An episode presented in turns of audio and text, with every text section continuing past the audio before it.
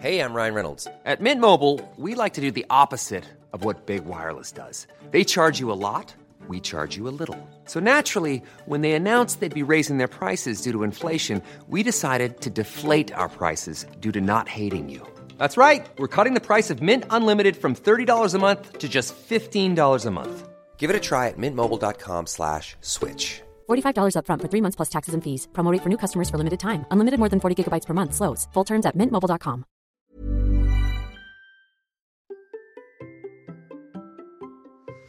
Et si nous pouvions avoir des sponsors pour des projets qui nous font rêver, même sans être des champions? Allez, c'est parti. Bonjour, bonjour mes champions et mes champions, c'est Bertrand, bienvenue dans Kilomètre 42, le podcast dans lequel nous parlons tous les mercredis de course à pied, mais surtout de mouvement et de mode de vie plus sain pour lutter contre la sédentarité, bouger et prendre confiance en nous. Si vous me découvrez découvrez le podcast, il y a quelques années, j'étais un gros hamster obèse de plus de 105 kilos. Après un rééquilibrage alimentaire la prise du sport, j'ai perdu 27 kilos et je me suis lancé dans le défi de courir un marathon. Je vous ai raconté tout ça dans la première saison du podcast. Maintenant, mon ambition est de devenir champion du monde de mon monde et de vous aider à en faire de même en vous lançant vos propres défis. Toutes les semaines, je partage mon expérience, des conseils, des rencontres avec des personnes qui nous donnent des idées pour bouger, nous aident à progresser et devenir ces champions et championnes du monde de notre monde. Et si vous voulez des conseils complémentaires, j'ai créé sur mon site une page bonus. C'est là que je range des documents gratuits comme des e-books pour vous aider à devenir champion et championne du monde de votre monde ou encore mes recettes de cuisine plus équilibrées que celles d'avant. C'est gratuit à l'adresse suivante, bertrandsoulier.com slash bonus. Et bien entendu, je mets le lien dans les notes de l'épisode. Et aujourd'hui, dans le podcast, je reçois Agathe. J'ai découvert Agathe par son compte Instagram et surtout par un de ses messages sur LinkedIn avec une accroche I am finisher. Elle venait de finir l'Ironman 73 des Sables d'Olonne. Elle a raconté aussi une idée folle qu'elle a eue il y a quelques années. Cette idée, c'est d'aller courir le marathon de la muraille de Chine. Un projet coûteux par le voyage, mais aussi par les moyens mis dans la préparation de ce défi. Un coach et un préparateur mental pendant des mois. Une préparation qui lui a permis d'avoir son article dans le journal sportif L'équipe. Comme une championne. Pourtant, Agathe n'est pas pro. Elle n'a commencé la course qu'en 2016 pour perdre du poids. Et ça a été très efficace, même si elle a connu la blessure en se prenant au jeu des courses. Mais Agathe a un atout, elle sait communiquer et a utilisé ses talents pour aller démarcher des partenaires qui l'ont aidé à financer sa course de rêve. Alors, comment a-t-elle fait? Quel est son parcours? Comment s'est-elle retrouvée dans les journaux? Et au fait, a-t-elle réussi à courir ce marathon en Chine? Vous le saurez en écoutant ma discussion avec Agathe. Allez, c'est parti. Bonjour Agathe. Bonjour Bertrand. Comment vas-tu? Ben ça va très bien. Et toi? Eh ben écoute, ça va très bien, tu sais, moi je suis sur ma euh, chaise de bureau, je regarde le beau ciel bleu dehors, je me dis on va blablater running, sport, euh, tout ce que ça nous apporte dans notre quotidien. Alors, je, je vois pas quoi d'autre à redire, tu vois, je suis bien. Voilà, Ouais, je, bah je te donne l'état euh, d'esprit, tu vois, c'est tranquille. Nous, euh, il fait très beau aussi euh, dans notre belle région bordelaise, donc c'est une agréable journée. Eh ben voilà, eh ben écoute, c'est parfait. Alors, je vais pas dire encore pourquoi je, je t'ai invité. Moi, j'ai ma petite idée, je le sais. Et, en fait, j'ai vraiment envie que les gens découvrent un peu ton parcours. Et puis, euh, il y a des choses que j'ai vues que tu avais fait, euh, que tu avais faites, qui, euh, qui m'avaient intrigué, qui j'ai trouvé super intéressant. Alors, euh, ce que je te propose d'abord, c'est de, en quelques mots, de, de présenter ton parcours. Alors, euh, le parcours sportif, on va le garder un petit peu, mais dire euh, comment tu te présentes là, tu vois, si euh, en quelques mots, tu t'es qui? Enfin, C'est difficile, je sais, mais en quelques mots. Alors, donc je m'appelle Agathe, j'ai 32 ans, euh, bientôt 33, mais bon, ça, faut pas le dire. Les années Personne n'a entendu, personne n'a entendu. Personne n'a entendu. Euh, et euh, je suis- alors c'est vrai que c'est difficile de se présenter euh, sans trop rentrer dans les détails, mais euh, euh, voilà, je suis, je vis à Bordeaux, enfin dans la région bordelaise euh, de- depuis euh, depuis toujours. Et, euh, et donc le sport est, fait partie de ma vie de plusieurs façons. Ça a été un parcours assez laborieux euh, à bien des, à bien des regards. Mais on aura l'occasion d'en reparler. Euh, et, euh, et voilà, moi je suis plutôt euh, quelqu'un qui aime l'aventure, qui aime, euh, qui aime faire plein de choses. J'ai toujours mille projets en tête. Et, euh, et voilà, du coup, j'avance. Je, dans la vie, je suis euh, chargée de communication. Je travaille dans une, dans une grande banque. Et, euh, et j'ai eu aussi un parcours un peu, un peu sinueux dans mon parcours professionnel qui, quelque part, est lié aussi euh, à mon parcours sportif. Mais, mais oui, oui, il y a plein, c'est assez, c'est assez, voilà, j'ai fait plein de choses dans ma vie. On va dire ça comme ça. Ouais. Euh, mais en fait, c'est la beauté des choses. Et euh, moi, ce qui m'a intéressé, bon, on va pas dire encore si tu as réussi ou pas. Il y avait un, projet, un projet sportif qui était, qui était immense, un sacré projet, un beau voyage et tout. mais la question que je m'étais posée quand je t'avais vu sur un post LinkedIn il n'y a pas longtemps. bon, faut dire, on a eu quelques soucis pour arriver à qu'elle est. Hein, donc, le pas longtemps est peut-être très relatif dans mon esprit. c'était après, si je me trompe pas, c'était quoi? Un Alpha Ironman Oui. posté? Ouais, c'est ça, un Alpha Ironman. et c'était une grande fierté pour moi. Donc, donc voilà, je l'ai, j'en ai parlé et, je me suis, enfin voilà, je l'ai clairement affiché parce que je suis très fière de ce que j'ai accompli.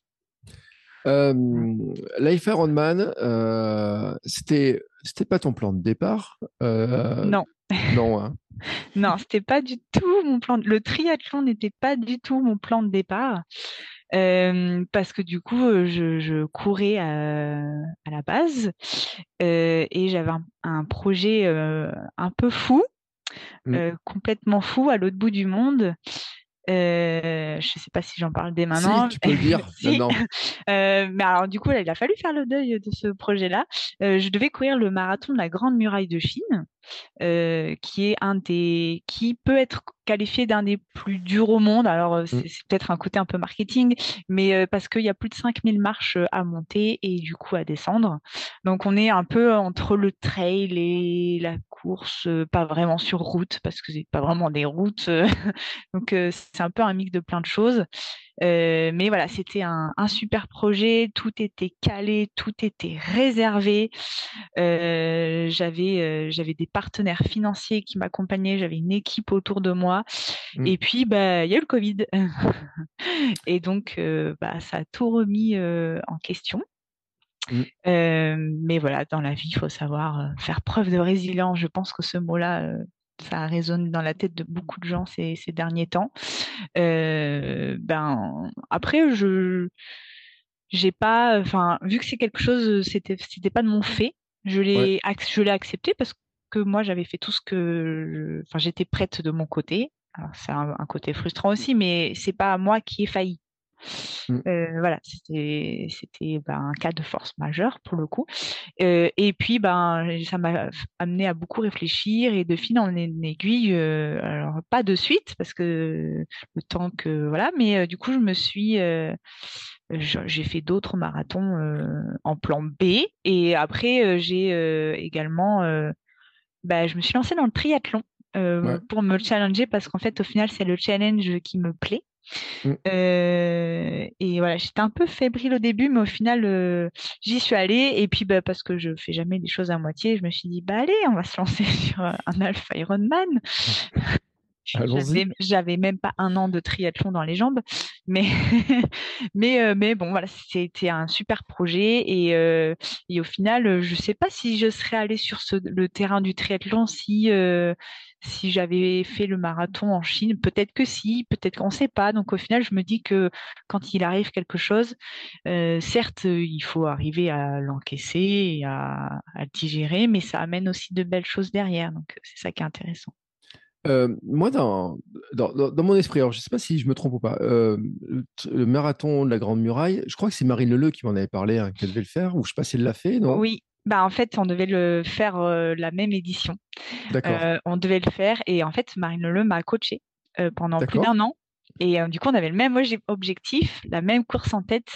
Et, et du coup, on, a, travaillé ensemble pendant plus d'un an. Enfin, elle m'a coaché pendant plus d'un an.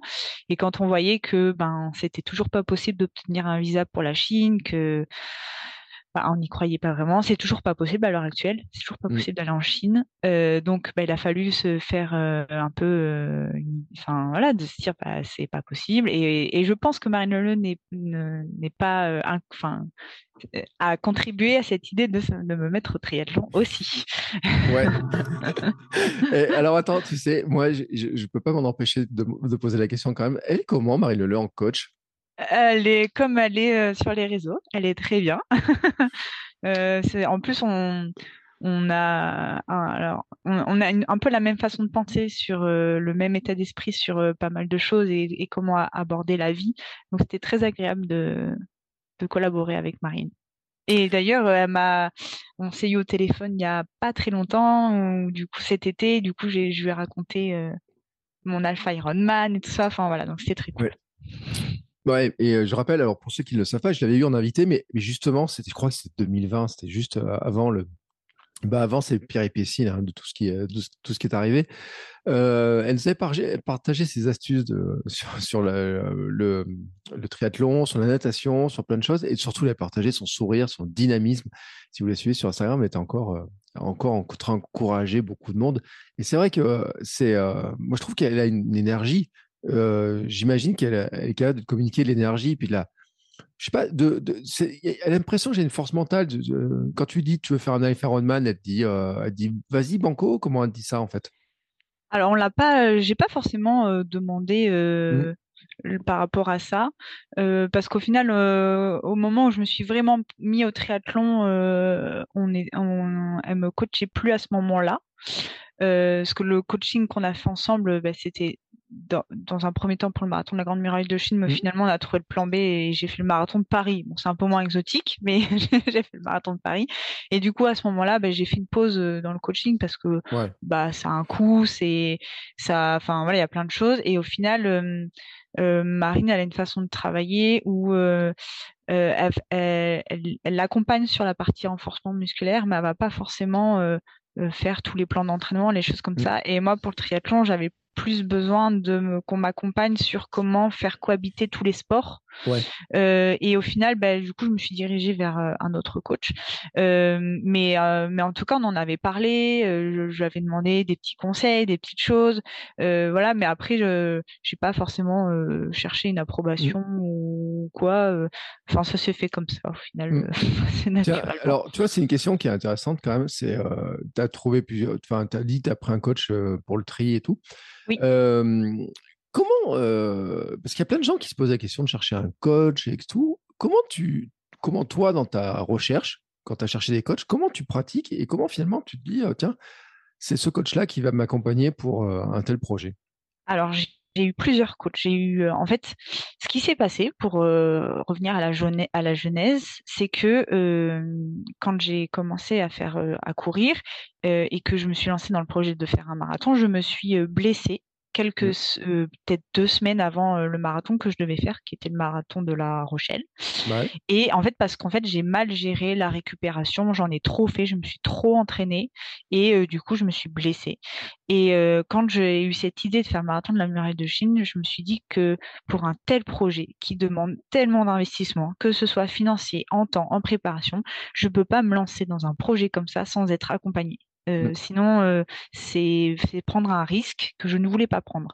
Et du coup, j'ai cherché, un coach, j'ai cherché voilà qui pouvait m'accompagner et en discutant avec différents contacts, différentes personnes que je connaissais, on m'a conseillé quelqu'un sur Bordeaux que je suis allée rencontrer. Et en fait, moi, j'ai présenté mon projet en disant que je cherchais aussi un partenaire pour ah bah, enfin c'était dans cette idée de, de, vraiment devenir partenaire pour la mmh. course et du coup Là, c'était vraiment. Euh, alors, certains diront que mon dispositif était trop gros pour le niveau que j'avais, hein, parce que j'ai pas un gros. Enfin, je suis pas athlète, je fais pas des performances, mais du coup, j'ai, on a mis en place tout un, dispositif d'accompagnement où j'avais euh, euh, tous mes entraînements qui m'étaient donnés, j'avais mmh tous les renforcements musculaires qui étaient faits avec ce coach-là, j'avais un prépa mental et de la cryo. Et donc, j'avais tout un package que j'avais inclus en fait, pour financer mon voyage, j'avais établi un budget et tout le prix de ma préparation euh, avec ce coach-là était inclus dans mon budget. Et du coup, quand j'ai trouvé euh, toutes les, finances nécessaires, euh, bah, c'était financé, ça me permettait de financer ce, dispositif-là. Parce qu'au final, c'était c'est la clé pour mmh. réussir un tel projet. Et donc voilà, donc pendant plus d'un an, on a on a travaillé ensemble, on a, enfin voilà, on s'est entraîné ensemble c'était quelqu'un qui était très performant pour qui, avait l'habitude de travailler avec des athlètes professionnels. Alors, des fois, il oubliait un peu que j'étais pas athlète professionnel, mais mais voilà. En tout cas, il y a eu des beaux progrès. J'ai fait tomber des, des, records personnels sur certaines courses et tout. Donc, il y a vraiment eu un, un et puis de, enfin, il, il y a vraiment une évolution et un accompagnement et une rigueur que je n'avais jamais eu dans un suivi comme ça. Alors, j'ai quand est arrivé du coup le, Covid, où tout le monde était confiné, confiné, ça faisait déjà quelques semaines où je me posais des questions par rapport à, ce coaching-là parce qu'il était très performant, mais humainement, il y avait un petit blocage. Mmh. Euh, on sait pas qu'on s'entendait pas bien, mais euh, il y avait un petit blocage. On n'était pas forcément sur les mêmes longueurs d'onde. On... Ben, moi, je suis pas professionnelle. En plus, à ce moment-là, euh, je, je, travaillais dans un club de rugby professionnel et du coup, j'avais un emploi du temps très, très, très, très chargé.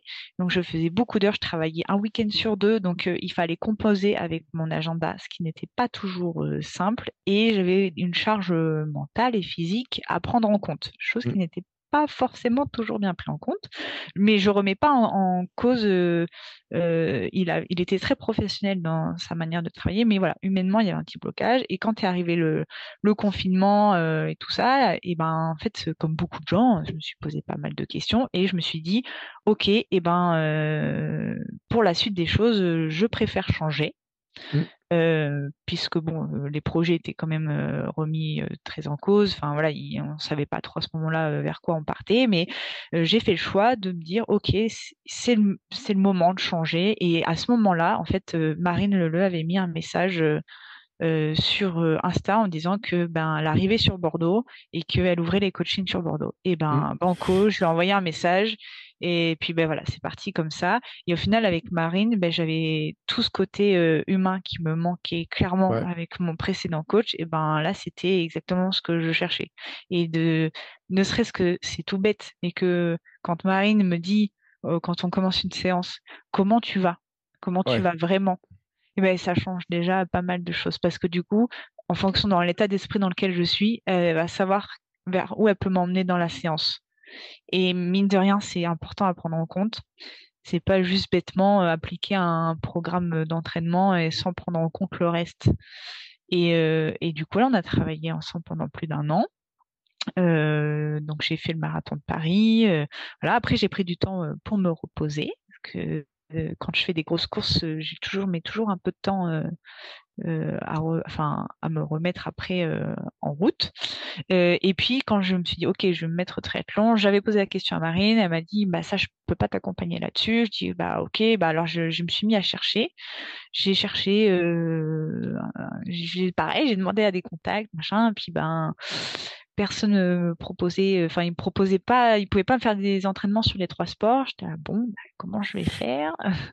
Et puis au final, c'est sur Insta que j'ai trouvé.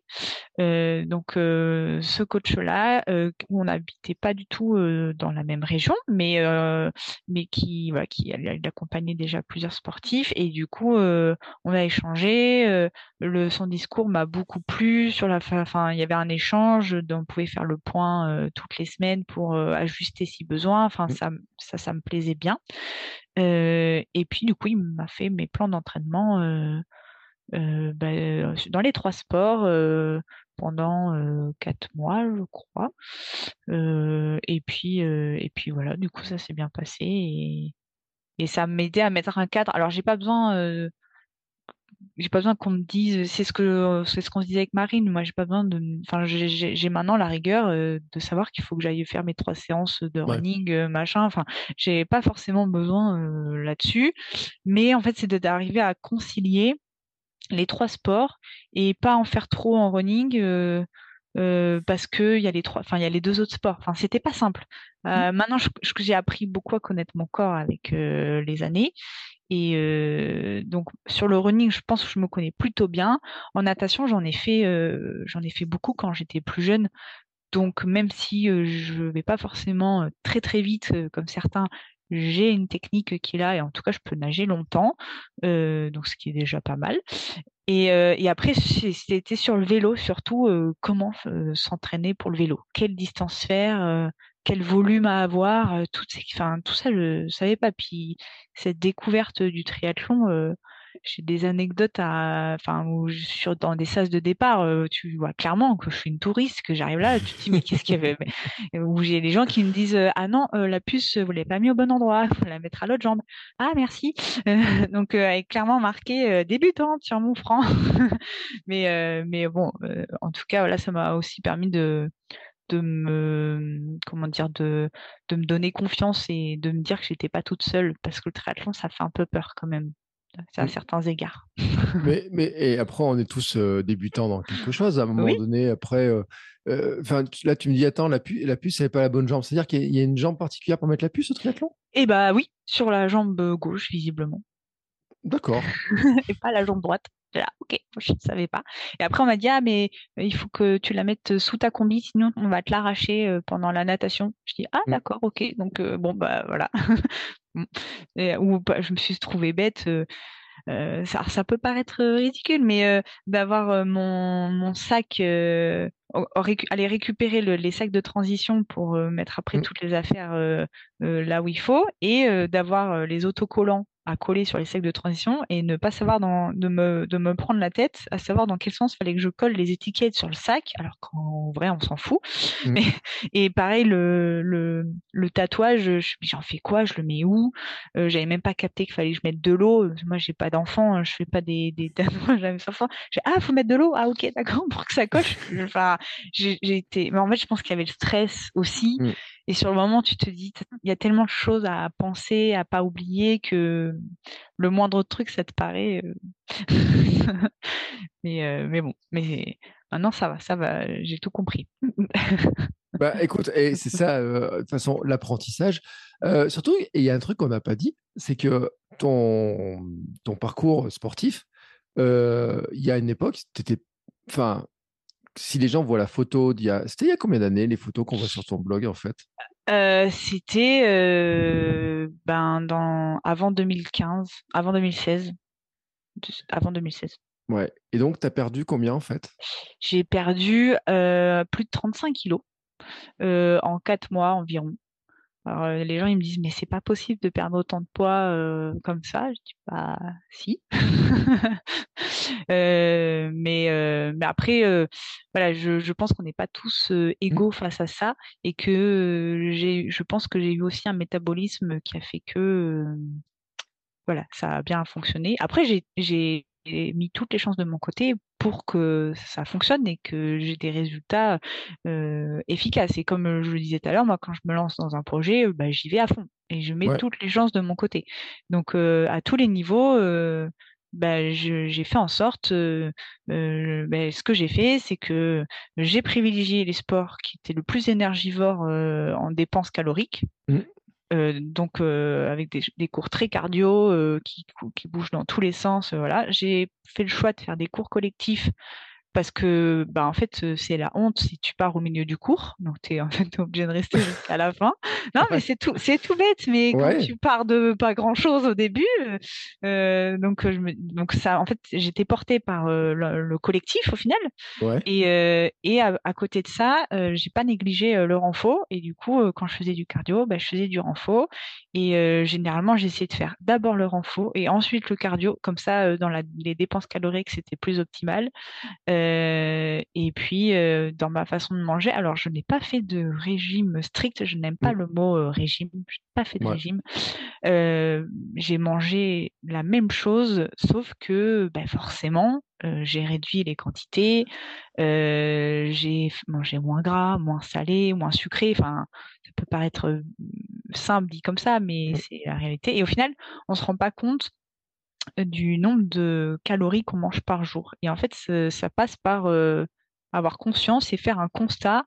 Ben, qu'est-ce qu'on mange dans la journée? Parce qu'il n'y a pas de secret pour perdre du poids. Il faut être, enfin, il faut dépenser plus de calories calories que ce qu'on en mange.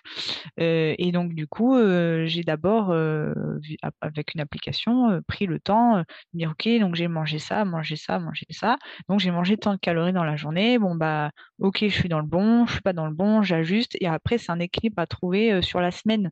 De se dire, mmh. bon, bah, là, j'étais un peu au-dessus, mais du coup, demain, je vais être faire en sorte d'être un peu en dessous.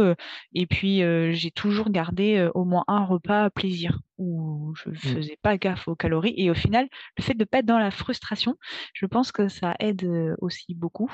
Alors voilà, ce que je dis là, ça a marché pour moi, mais ça marche pas forcément pour tout le monde. Mais en tout cas, dans mon cas, ça a fonctionné parce qu'au final, la prise, l'importante prise de poids que j'ai eue, c'était lié à un peu une instabilité au niveau professionnel ou du coup beaucoup de stress, mmh.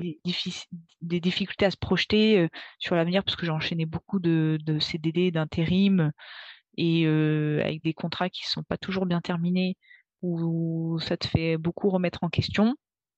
Et dans, bah, en fait, dans la vie, c'est compliqué de mener plusieurs mmh. batailles de front. Enfin, il faut y a des priorités à avoir et, et en fait, euh, à ce moment-là, euh, ma priorité, c'était euh, professionnellement, ce n'était pas forcément. voilà, on peut pas tout mener de front, c'est pas possible. Après, on, ça devient trop compliqué à gérer.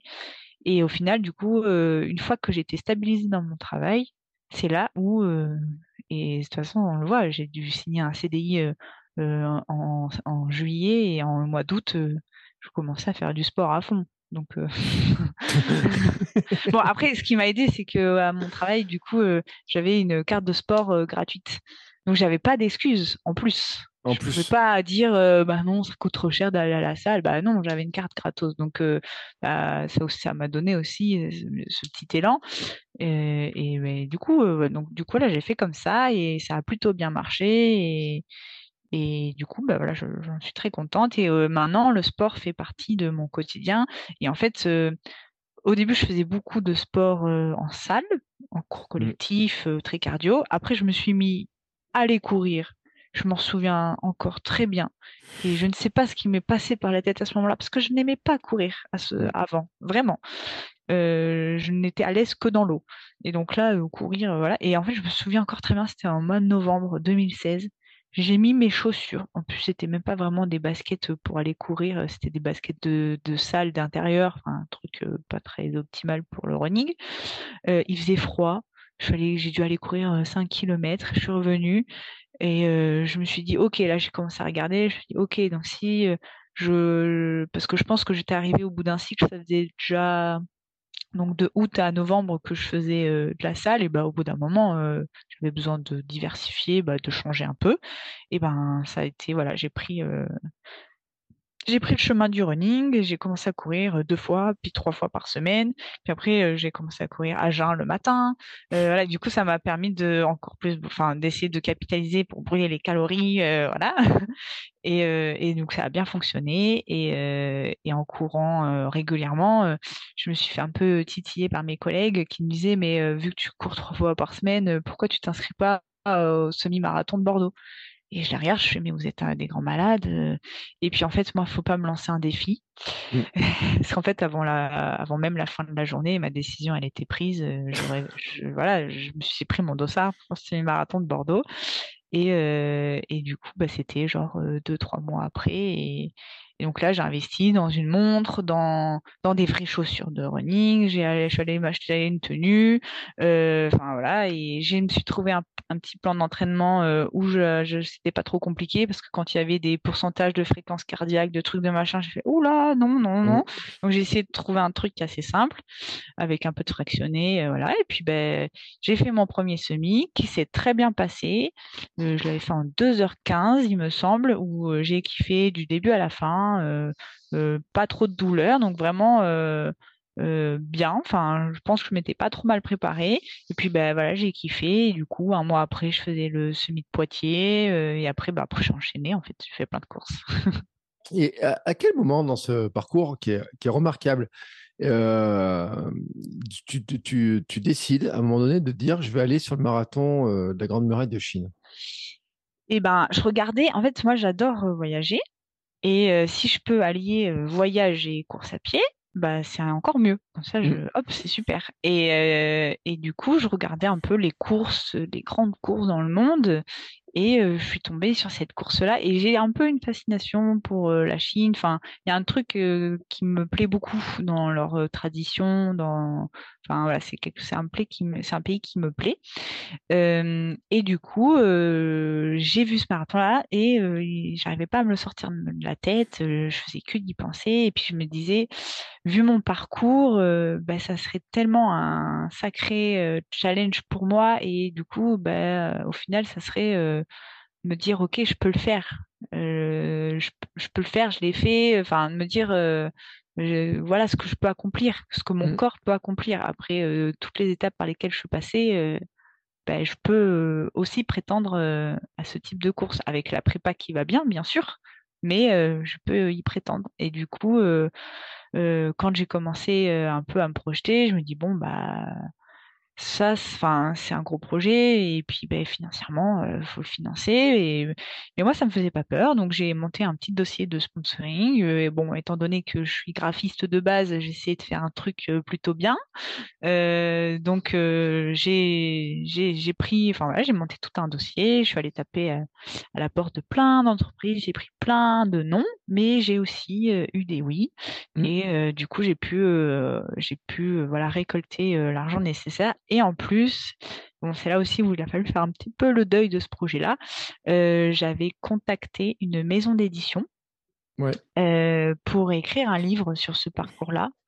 Euh, un peu dans la même veine que le, livre de mon canapé à la course la plus dure du monde de Grégoire Chevignard. Je ne sais pas si vous avez si tu as déjà lu ce livre. J'ai lu ce livre il y, a, longtemps en fait. Voilà, et c'était un peu dans, dans cet esprit-là, même si euh, je suis euh, tout à fait, enfin, c'est, j'ai pas le niveau que qu'a ce monsieur, mais euh, mais c'était un peu dans cette veine-là, et donc j'ai contacté deux maisons d'édition, et la deuxième, elle me dit, je dis oui pour ce projet, et je vais même aller plus loin, c'est que je vais vous faire des avances de droits d'auteur pour vous aider à payer votre voyage.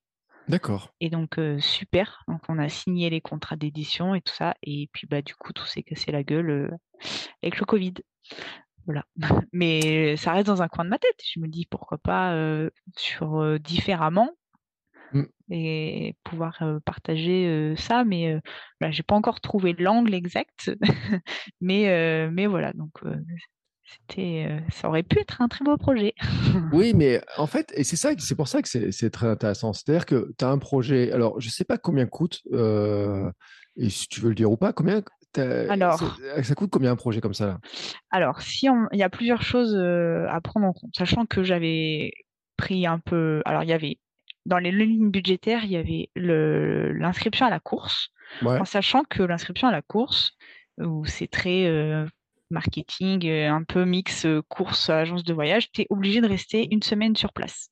Ouais. Tu n'as pas le choix. Le package de base, le package de base, il est à 1500 euros, je crois, euh, minimum. Si tu prends le truc, l'hôtel hyper loin, le truc, le machin, tu prends aucune excursion, rien, c'est 1500 euros. sachant que je vais pas partir à l'autre bout du monde toute seule. Donc, fois deux. Bon, après, voilà, fois deux. À ça, il faut rajouter le prix du visa pour aller en Chine et les prix de l'avion. Mm. Alors, l'avion, c'est pas ce c'est pas la destination la plus chère, mais le visa, il y a un petit coût quand même. Donc euh, voilà, donc ça pareil, on fait x2 à chaque fois. Euh, ensuite, il y a tout le coût de la prépa physique, qui du coup était toute ma, enfin, ma plus grosse euh, source de dépenses. C'était toute la prépa physique sur un peu plus d'un an parce que mm. du coup, vu mon niveau, sachant que quand je, je, me suis lancée dans ce projet-là, je n'avais jamais terminé un marathon. Donc, il fallait, enfin, je pouvais pas euh, prendre que quatre mois. Non, il mm. fallait un an euh, parce qu'il y avait un autre marathon à inclure dans, la prépa. Mm. Euh, donc, oui, on peut se dire que je suis complètement tarée de me lancer sur cette course sans avoir fini un marathon. Mais, mais du coup, voilà, j'avais budgétisé ça comme ça. Et du coup, on est, on arrivé. j'ai plus exactement le chiffre en tête, mais on était sur du 6-7 000 euros. Ouais. Voilà. Donc, euh, en, sans faire euh, des trucs extravagants. Mais voilà, c'était le coaching en fait qui coûtait le plus cher. Ouais, et c'était, mais ce qui était, euh, qui, mais ce qui, ce qui permet aussi de pouvoir bien vivre la course et d'être dans les bonnes conditions. Donc, c'est ce qui fait la réussite du projet au final. Oui, mais c'est ça. Mais c'est ce qui est intéressant aussi, c'est de dire qu'en fait, il y a des projets qui euh, comme ça paraissent inaccessibles ou impossibles à faire, mais que euh, bah, finalement, moi quand j'ai vu ton dossier de presse, bon après, ton, ton métier te, permet de le faire plus facilement. Tu dis, je peux pas passer pas d'agence de com parce que je suis capable de le faire. Mais le fait de faire le dossier de presse, d'aller démarcher des sponsors, de dire j'ai besoin d'avoir euh, temps, de faire ce budget-là et tout, je trouve que c'est une démarche qui est, euh, qui est très intéressante parce qu'il y en a plein qui auraient des projets, qui veulent faire des trucs à droite, à gauche et qui se demandent comment les financer. J'ai certains invités qui se reconnaîtront qui petit à petit vont chercher des, des sponsors aussi. Et ce qui est intéressant, c'est de voir, en fait, c'est une démarche, euh, on dit, tu n'es pas une athlète professionnelle, mais dans la, la mise en place euh, de la communication autour, c'était très pro, en fait, d'aller chercher ça et de rassembler une équipe vraiment d'une manière comme une athlète. C'est ça, alors que je ne suis pas du tout euh, une athlète. ouais. Mais en fait, c'est ça qui m'intéresse dans ton parcours, parce que c'est, euh, tu sais, moi, mon rêve, euh, j'étais, je voulais être euh, sportif quand j'étais gamin, et puis maintenant, c'est des sportifs pro à ma manière. Et c'est exactement ça, en fait, que tu, que tu décris. C'est-à-dire que sans être des athlètes, on dit on va pas gagner les médailles, on n'y va pas pour gagner le, titre ou quoi que ce soit, mais on peut faire les choses d'une manière très professionnelle avec l'accompagnement, des gens qui nous aident, qui nous accompagnent. tu as parlé de coach, euh, dans ton dossier, euh, ceux qui sont intéressés par les noms verront les noms, parce que ton dossier, on le trouve sur ton site, donc il y a ton dossier de presse, on peut le voir. Ceux qui verront, ceux qui veulent le voir, je mettrai un lien. C'est vraiment le côté pro sans être une pro. Et je trouve que c'est euh, c'est remarquable. Ton dossier, en plus, il est, en plus, il est magnifique. Quoi. Quand les, tu arrives avec un sponsor, ah bah, j'ai tout, j'ai tout misé là-dessus. Mmh. non, mais en fait, je me dis, euh, bon, après, voilà, je, je suis graphiste, euh, mmh. forcément que j'ai envie de faire un truc qui, qui envoie, quoi. Et en fait, je me dis, si, euh, en fait, ce qui parce que dans mon métier, je suis en lien avec des, le, le sport et des dossiers euh, de, de, de, personnes, des athlètes qui cherchent des financements, j'en ai vu plein. Et en fait, euh, tu vois, euh, quand tu, enfin, je critique pas du tout, hein, mais c'est juste dans les faits, entre euh, un document Word où il y en a dans tous les sens, où on n'arrive pas bien à comprendre le cheminement, c'est pas, il n'y a pas de chapitre, il n'y a pas de, voilà, les, c'est pas vraiment relu, il y a des fautes de partout, les photos, on voit pas grand chose, euh, il n'y a pas de luminosité, ben, en fait, c'est pas vendeur. Et en fait, il faut se, faut essayer de se mettre à la place. Si on a un dossier plaisant à lire, ben déjà, ça donne envie. Et on se dit que si le dossier est plaisant à lire, ben la communique, enfin, parce qu'il faut pas se leurrer, c'était en échange de les mettre en avant sur mes réseaux sociaux, sur mon site internet. Il y avait tout un échange de bons procédés entre guillemets. Et euh, du coup, si le dossier il est bien ficelé, ben mmh. c'est le gage aussi que euh, la relation ensuite euh, ben, va bien se passer dans le partenariat et de la mise en avant du partenaire. Donc c'était mmh. dans cette idée-là. Et, et, du coup, là, j'ai pu réunir la somme qu'il fallait. Malheureusement, c'est pas allé au bout, mais c'est pas grave parce que je sais que c'est possible. Et en fait, euh, euh, y a, en fait, on se met beaucoup de freins en se disant que c'est inaccessible. En fait, si on tente pas, en fait, si on tente, enfin, qui ne tente rien n'a rien, c'est c'est vrai quoi. Enfin, c'est et au pire, euh, ça marche pas. Et ben, c'est pas grave. On, on aura tenté. On sera allé au bout de, de la démarche quoi. Mmh. Mais tu vois, il y a un truc qui est super intéressant là-dedans parce qu'il y a beaucoup de gens qui, qui critiquent les gens qui sont sur Internet, euh, qui, ont pas des, qui ont des sponsors sans avoir des grosses performances. On critique beaucoup euh, ceux qui ont des comptes Instagram des fois en disant Ouais, mais euh, il y a des gens qui courent vite et qui n'ont pas d'argent, et puis des gens qui courent pas vite qui ont de l'argent. mais quand on voit les efforts, quand on voit ton dossier, quand on voit les efforts, la présentation, ce que tu proposes, bah, c'est logique qu'on ait envie de s'associer parce qu'on sait que finance, on sait que sur la mise en avant, tu vas faire les efforts pour le faire. Et alors que tu as plein d'athlètes quand on regarde leur compte Instagram, par exemple, le nombre d'athlètes, je regarde le compte Instagram, mais je me dis, mais c'est normal qu'il n'y ait aucun sponsor qui a envie d'aller les voir. Parce que on ne sait même pas qui c'est qui les sponsorise. Ils font pas les retours, on ne voit pas trop. Alors, je dis pas sans être des, bannières publicitaires, mais il y, a un équilibre, en fait. C'est ça, et en fait, c'est et j'ai déjà eu cette discussion dans ma carrière professionnelle où, comme je te disais, j'étais en lien avec plein de sportifs de, de différents sports, et j'ai eu cette discussion où ils comprennent pas comment une personne comme moi arrive. Bah, je suis ambassadrice d'une marque de, de la marque Mitsuno, que d'avoir des d'avoir des partenariats comme ça qui sont quand même assez sympas ou d'avoir des financements sur des projets alors que bah si déjà je finis la course, c'est déjà bien. Et, oui, mais en fait, ils comprennent pas euh, qu'il y a la performance sportive, mmh. mais il y a le la, côté. Et en fait, un, un sportif, et c'est là où c'est pas simple, mais il faudrait qu'il voit euh, son projet un peu comme un chef d'entreprise, comme un entrepreneur. et du coup d'avoir une vision un peu à 360 et d'essayer de mettre tout en œuvre pour aller chercher ça. Et, et c'est marrant parce que hier, dans un tout autre, un tout autre registre, j'ai discuté avec des musiciens et les musiciens, c'est le même problème. C'est dans, et il y a des, beaucoup de similitudes entre des athlètes et des musiciens professionnels. Et au final, ils délaissent un peu leur communication, alors que, alors c'est pas simple, hein, et c'est pas donné à tout le monde, mais en mettant toutes les chances de son côté, ça peut vraiment porter et avoir des retombées indirectes qui peuvent être assez conséquentes et importantes. Et ça, c'est vrai que c'est pas toujours simple à mettre en place. Et c'est vrai qu'un entraînement d'un sportif de haut niveau, ça prend beaucoup de temps. Il n'a pas forcément l'envie, l'énergie de partager tout, enfin de, de, partager régulièrement sur les réseaux parce qu'il y a quand même une certaine rigueur à avoir, voilà. et ben, ça peut quand même porter préjudice, comme tu dis, si mmh. on comprend pas qui sont les partenaires, qui sont. Ben, je me dis en tant qu'entreprise, j'ai besoin, je, enfin, j'ai besoin d'un retour sur investissement. Donc mmh. voilà. Euh, et, c'est ça, on peut. Et euh, ce, qui est, important, c'est de se dire, bah oui, c'est vrai qu'il y a des sportifs, quand ils ont des bons résultats, les résultats devraient leur amener. Et on pourrait dire que c'est un peu logique, hein, les résultats devraient leur amener des sponsors, des, des trucs comme ça. Mais c'est tellement plus compliqué que ça pour les sponsors, en plus d'avoir des retombées, parce que même des gros. Il y a plein d'athlètes qui n'amènent pas vraiment beaucoup de retombées à des, à des marques, hein, ou alors à la marche, sur certains. C'est très compliqué ce domaine-là. Et c'est vrai que toi, tu arrives, et moi, je peux le dire aussi parce que euh, toi, tu parles, toi, tu es Mizuno, moi, je suis Altra.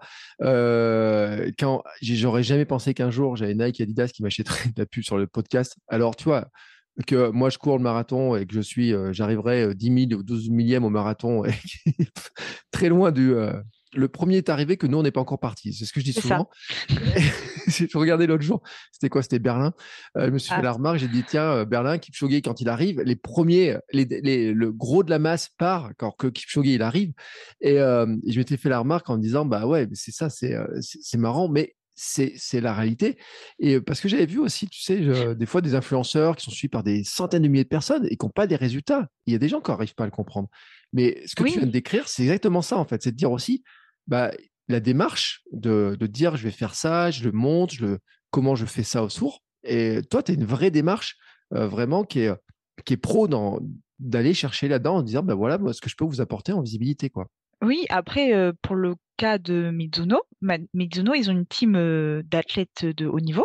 Et mmh. ils ont une team d'ambassadeurs mmh. qui sont des gens tout à fait lambda, comme moi, comme toi, enfin voilà. Et en fait, c'est la, enfin l'idée de Mizuno, c'était de se dire il y a quelques années, ils avaient une image très élitiste, euh, qui une marque qui s'adressait euh, bah, qu'à un certain type de coureur, euh, voilà. Et au final, ils ont voulu casser cette image pour dire que bah, font des produits de qualité, que ça s'adresse à tous les types de coureurs, et c'est d'aller chercher aussi les profils des gens qui vont potentiellement acheter Mmh. enfin le public qui veulent toucher en fait tout simplement et donc il y a aussi cette cette réalité là c'est que ils vont s'adresser bah, à la maman qui, qui, qui qui court un peu mais qui compose dans sa vie à la personne qui a une vie un peu chargée un peu voilà et qui va pareil se défouler et, qui va faire du sport un peu un rythme de vie enfin il y a tous les types en fait euh, enfin, il y a, y, a, y a différents types de profils et qui va coller à leurs différents types de clientèle possibles, en fait, tout simplement. Et, euh, et même si, alors moi, je pas une grosse communauté, je, pas, euh, voilà, mais j'en ai quand même un petit peu. Et au final, c'est aussi ça qu'ils vont chercher, c'est euh, et puis en plus, j'ai une très belle relation avec Mizuno. Euh, j'ai aucun, euh, j'ai aucune contrainte sur ce que je poste ou quoi. Et au final, je trouve que la plus belle pub que je peux leur faire, c'est bah, vu que j'apprécie leurs produits, que je que ben, j'en suis convaincue. En fait, je les porte souvent et en fait, dans mes posts, quand je cours, quand je machin, ben, en fait, on me voit tout le temps porter du Mizuno. Au final, c'est ça la plus belle. Il n'y a pas besoin parce que différents types de partenariats. Des fois, c'est un peu plus orienté. pas se le cacher, mais là, ce que je trouve ça très bien, c'est que j'ai toute la liberté que je peux avoir et je ne suis pas forcée à faire un post ou quoi.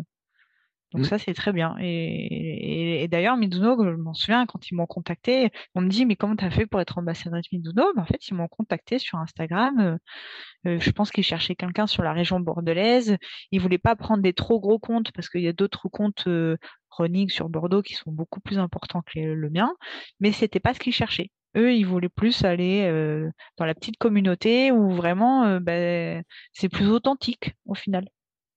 Oui, et puis en fait, les marques, il faut dire aussi, elles cherchent des modèles que les gens, lesquels se reconnaissent pour, euh, acheter des chaussures. Et euh, ton, ton modèle, ton parcours sportif, euh, tes 35 kilos perdus, de devenir, d'intégrer le sport comme ça dans ta vie et tout, pour quelqu'un qui dit, bah tiens, je voudrais faire comme Agathe, bah logiquement, on va dire comment tu as fait? Et, et quand tu recommandes un peu les choses, on peut dire que logiquement, tu as une force de prescription pour des gens qui te ressemblent et qui devraient faire par toi, qui est très forte, qui est bien plus forte que des athlètes euh, qui courent euh, euh, des fois euh, bien plus vite, mais qui finalement sont paraissent inaccessibles pour beaucoup de gens en fait. Exactement. Et c'est vrai que je, je, je conçois hein, que pour certains, euh, ça, pour des athlètes de haut niveau, ils comprennent pas toujours. Mais voilà, après, euh, c'est aussi à eux de savoir se vendre. Ça- C'est un grand, c'est un grand sujet. C'est vrai que c'est un grand, puis ça fait polémique parce que des fois il y a des forums, il y a des trucs, on voit un peu les, euh, on peut avoir un peu les discussions, mais euh, c'est vrai que moi je trouve que c'est la chance qu'on a, qu'on peut le dire, hein, c'est qu'on a quand même des outils formidables et tu, on, on peut avoir dire bah il y a des projets et c'est intéressant de, de dire bah un projet avec le coût que ça représentait, euh, la Chine, le voyage, d'avoir des entraîneurs comme tu l'as fait et tout, c'est possible. hein. Alors, bien sûr, tu as mis beaucoup d'efforts. Bien sûr, on pourra dire que tu as les compétences de base, mais on a tous, hein, euh, en travaillant un petit peu, en regardant un petit peu, on peut tous faire des dossiers qui soient sur lesquels on réfléchisse, que ce soit plus qu'un en Word en disant j'ai besoin de temps et puis donnez-moi ça. Et puis voilà, réfléchir à ce qu'on peut apporter, c'est déjà important. Quoi. Et en plus, bon, alors après, j'avais euh, j'avais quelques contacts, mais au final, qui m'ont pas tellement servi. Mais euh, euh, j'ai essayé d'aller euh, légitimité aussi mon de, de trouver une légitimité pour mon projet. Donc j'ai contacté, euh, j'ai eu un reportage de France 3 qui, est- qui m'a suivi. J'ai aussi contacté l'équipe qui a fait un article sur moi. Et je me souviens justement quand cet article est sorti sur l'équipe, donc qui, qui expliquait mon projet de donc il n'était pas encore annulé à ce moment-là euh, Ouais. le voyage, Euh, il n'y avait pas encore euh, tout le problème du Covid, Euh, et il y avait un quelqu'un qui avait mis en commentaire euh, ah ben c'est facile quand on a plein d'argent pour prendre des coachs et faire des projets comme ça. Mais en fait, c'était pas mon, mon argent personnel, c'était l'argent des partenaires. Et oui, je suis allée chercher des partenaires et, et, et parce que aussi je me sentais pas de demander euh, de l'argent à ma communauté, parce qu'il y en a Mm. qui le font, qui, qui font des cagnottes et tout ça. Moi, j'étais pas à l'aise avec ça. Et je préférais, euh, bah, parce que aussi je travaille dans la communication, donc je préférais euh, bah, aller m'adresser à des marques et faire un, un plan de com. Parce qu'en fait, c'est à chaque fois que je m'adressais à une marque, je, je faisais, j'arrivais en rendez-vous avec un dossier personnalisé avec leur logo en disant voilà, voilà ce qu'on peut mettre en place. J'avais fait des mises en situation sur euh, mon t-shirt de course, euh, mon truc, mon machin. Voilà, voilà ce que je vous propose un vrai plan de com. Et, euh, et du coup, euh, ben voilà, ça m'a permis euh, d'aller au bout du truc. Et mais c'est vrai que c'est faut faire la démarche, quoi. Et quand tu te dis tout ça, tous ces efforts, mais il y, a- le sportif, il y a le, la préparation et tout. euh, tu, te dis quand même ce marathon de la Grande Muraille. Alors, je sais pas si un jour ou l'autre, ça sera faisable ou pas, mais tu te dis forcément qu'un jour, il faudrait tu y ailles, quoi. Bah, je sais qu'un jour j'irai en Chine, c'est sûr. Euh, après, je sais pas si euh, je ferai le, le marathon. Enfin, en fait, j'en sais rien à l'heure actuelle. Euh, bah, parce que là, bon, bah, clairement, on peut pas y aller. Alors peut-être que d'ici un ou deux ans, ça va se débloquer et, et à voir. Euh, après, bah, voilà, j'ai 32 ans. Je, je- pour l'instant, j'ai pas d'enfant, mais je pense qu'un jour, ça arrivera. C'est pas, pas prévu au programme pour le moment, mais euh, dans quelques années, voilà. Donc je sais que hum, ça sera peut-être plus compliqué de le faire là dans les années à venir. Euh, aussi parce que, enfin pour diverses raisons, euh, déjà, il y a les JO 2024 et en fait, euh, moi, avec. Non, mais c'est un, Je n'ai pas du tout envie d'aller au JO, mais c'est juste que dans mon travail, je suis en charge du partenariat JO dans mon entreprise mmh. et que du coup, euh, un projet comme ça, euh, je ne vais pas pouvoir partir trois semaines une année de JO. Voilà. Pas possible. ça, va pas être possible. à moins que. Et puis là, si ça se débloque en 2023, bah, ça sera trop juste. Je n'aurai pas alors rien n'est impossible, mais bon, ça se prépare quand même en amont. Euh, à mon avis, ça me, ça me paraît compliqué. Euh, après 2024, bah, je pense que les choses dans la vie euh, feront que, enfin, j'en sais rien, mais ça sera à mon avis pas le moment opportun. Donc je ne sais pas. Mais je sais qu'un marathon, ça se court Enfin, on peut le faire à 45 ans, à 50 ans. Euh, enfin, il n'y a pas de prescription. C'est pas parce que je vais prendre de l'âge que euh, ça me sera interdit. Je le sais bien, mais du coup, je verrai parce que peut-être qu'à ce moment-là, j'aurai d'autres envies. Euh, J'en sais rien, je sais pas. Donc, euh, voilà, je me pose, pose pas trop trop de questions pour le moment et je fais d'autres projets. Je fais mmh. des, des triathlons en attendant. Oh, oh, tu sais qu'un marathon, ça se court euh, très tardivement. J'ai croisé ce week-end un monsieur qui a fait le marathon du Médoc cette année. Il a, il a 80 ans. Donc, euh, oui, d'ailleurs, je crois que j'avais lu que un peu la, le meilleur moment, un peu la maturité du marathon, euh, j'ai plus l'âge exact en tête, mais pour une femme, c'était euh, après 40 ans, il me semble. Mais en, plus, je pense que ça dépend aussi beaucoup à quel âge tu commences, euh, ce que ah tu ben fais, quelle est ton hygiène de vie, quel est ton. Ce que j'ai appelé il y a pas longtemps aussi un peu ce qu'on, ce les handicaps qu'on a dans sa vie, mais qui n'est pas un handicap euh, au sens physique ou quoi, mais c'est bah, les contraintes de travail, comme tu peux le dire, le contrainte de temps. Il y, a, il y a plein de choses qui, à un moment donné, il y a des trucs qui s'alignent et puis il y a des trucs qui s'alignent pas. Euh, parce que c'est comme euh, finalement le triathlon, quoi. préparer un elf je sais pas combien d'entraînement, d'heures d'entraînement tu avais par semaine? Ah, c'était plus de 6 heures. Hein. Ah, ouais, même plus. Hein.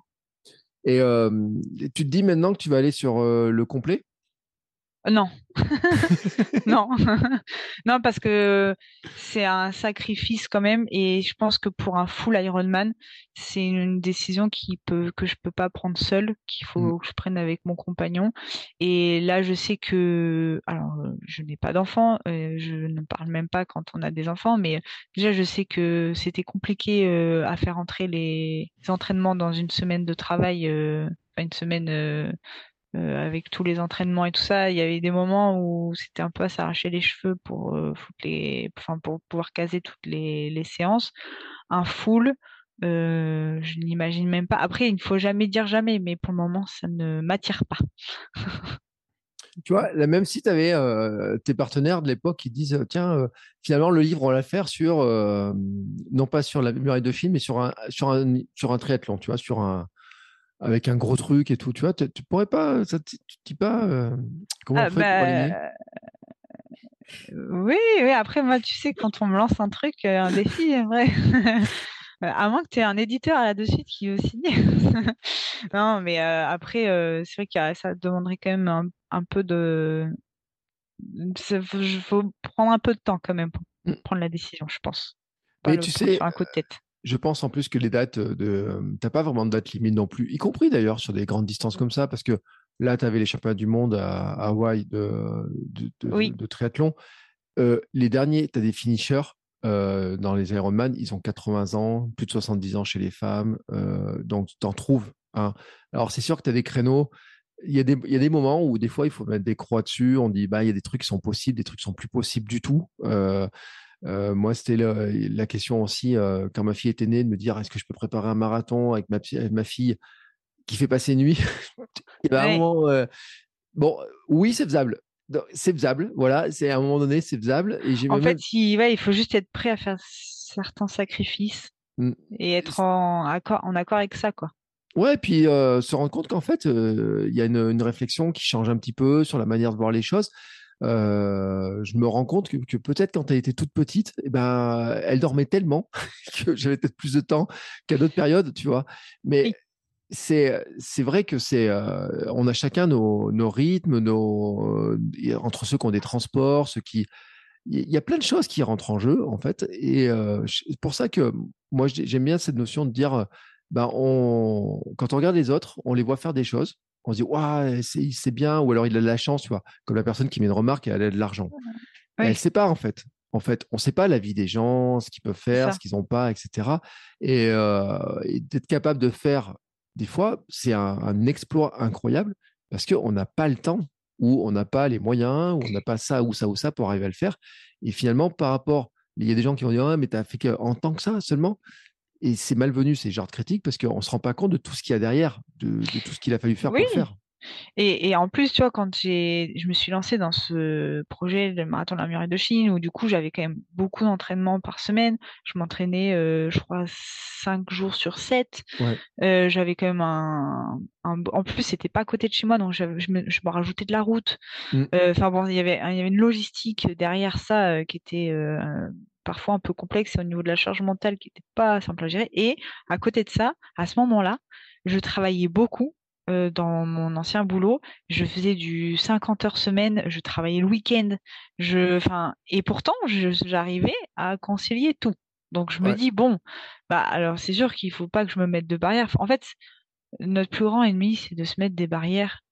Et en fait, si on a vraiment envie de faire quelque chose, euh, euh, peut-être que ça sera pas possible exactement comme on le veut, mais si on veut, on peut trouver des solutions trouver des solutions. Après, il faut prioriser, on peut pas tout faire, voilà, mais après, c'est sûr que les, gens me diront, bah oui, mais t'as pas d'enfant. Oui, c'est vrai, j'ai pas d'enfant, mais, mais j'avais une vie professionnelle qui était très très prenante et avec beaucoup de fatigue accumulée aussi. Donc, et en plus, alors certes, j'ai pas un enfant qui me réveille la nuit, mais je me réveille moi-même parce que je suis somnambule et que je parle la nuit, donc euh, j'ai pas des nuits non plus toujours très très très reposantes.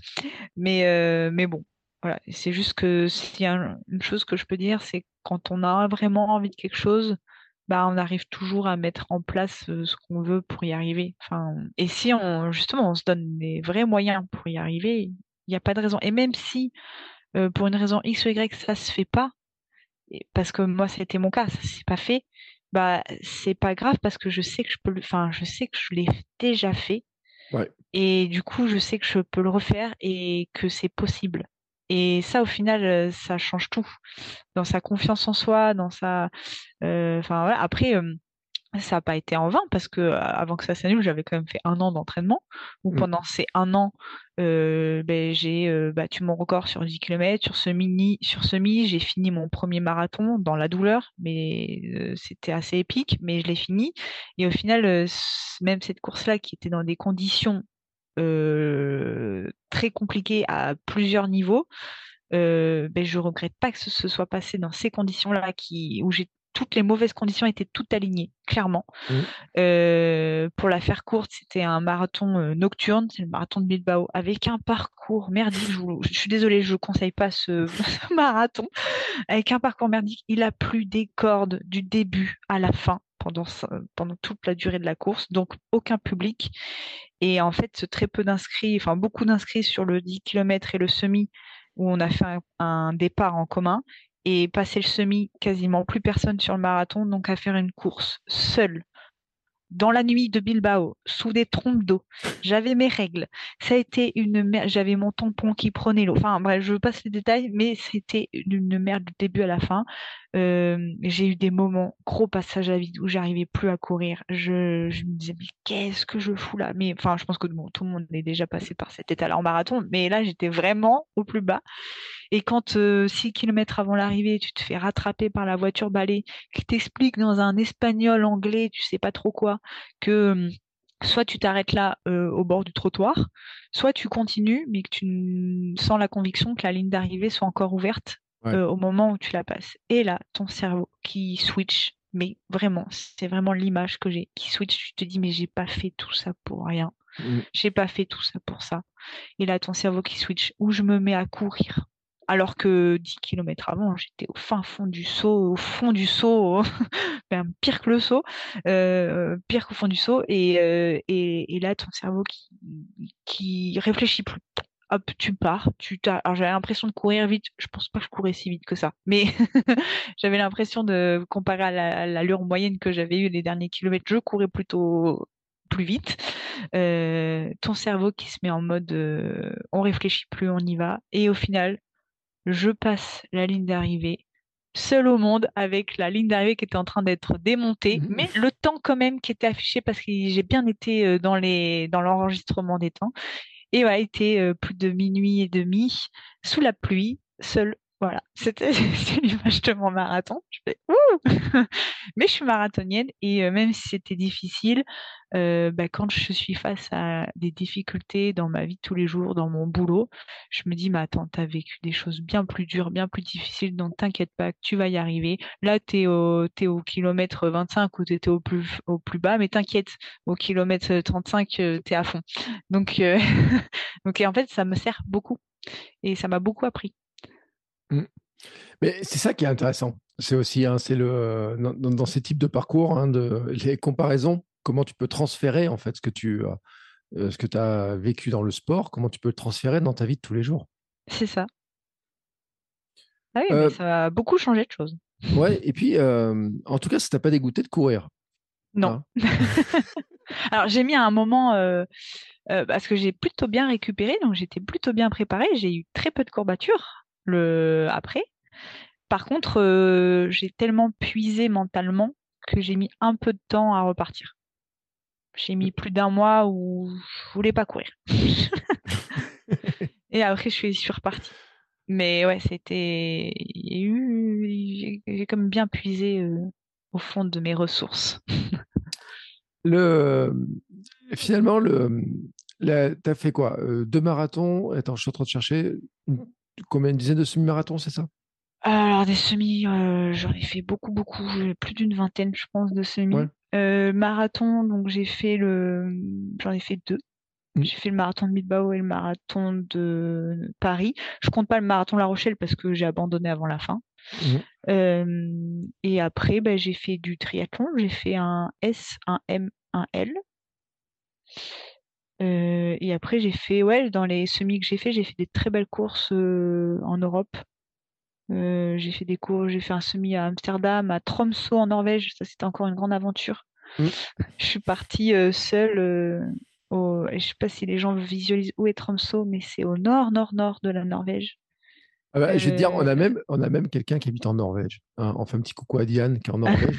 Donc, on va, on va raconter l'histoire Eh ben, Vas-y, raconte l'histoire. c'est- un magnifique euh, pays, la Norvège. Alors, je suis Mm. pas restée très longtemps, mais euh, en gros, je, en fait, dans ma prépa pour le marathon de Bilbao euh, et pour la marathon de la Grande Muraille de Chine, je voulais me mettre, euh, on, en- on avait travaillé ça avec le prépa mental, de me mettre dans des situations où, où je maîtrise rien, enfin, Mm. où je suis pas dans mon environnement euh, pour sortir. En fait, c'est ouais. dans mon environnement classique pour vraiment sortir de ma zone de confort et me mettre en difficulté. Parce que quand je serai en Chine, ça aurait été ça.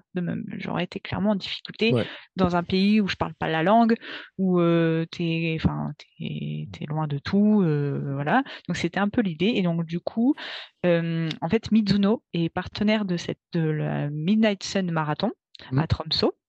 Et du coup, bah, j'ai contacté Mizuno. Je dis voilà, je suis intéressée par cette course. euh, euh, Est-ce qu'il y a moyen euh, d'avoir un dossard?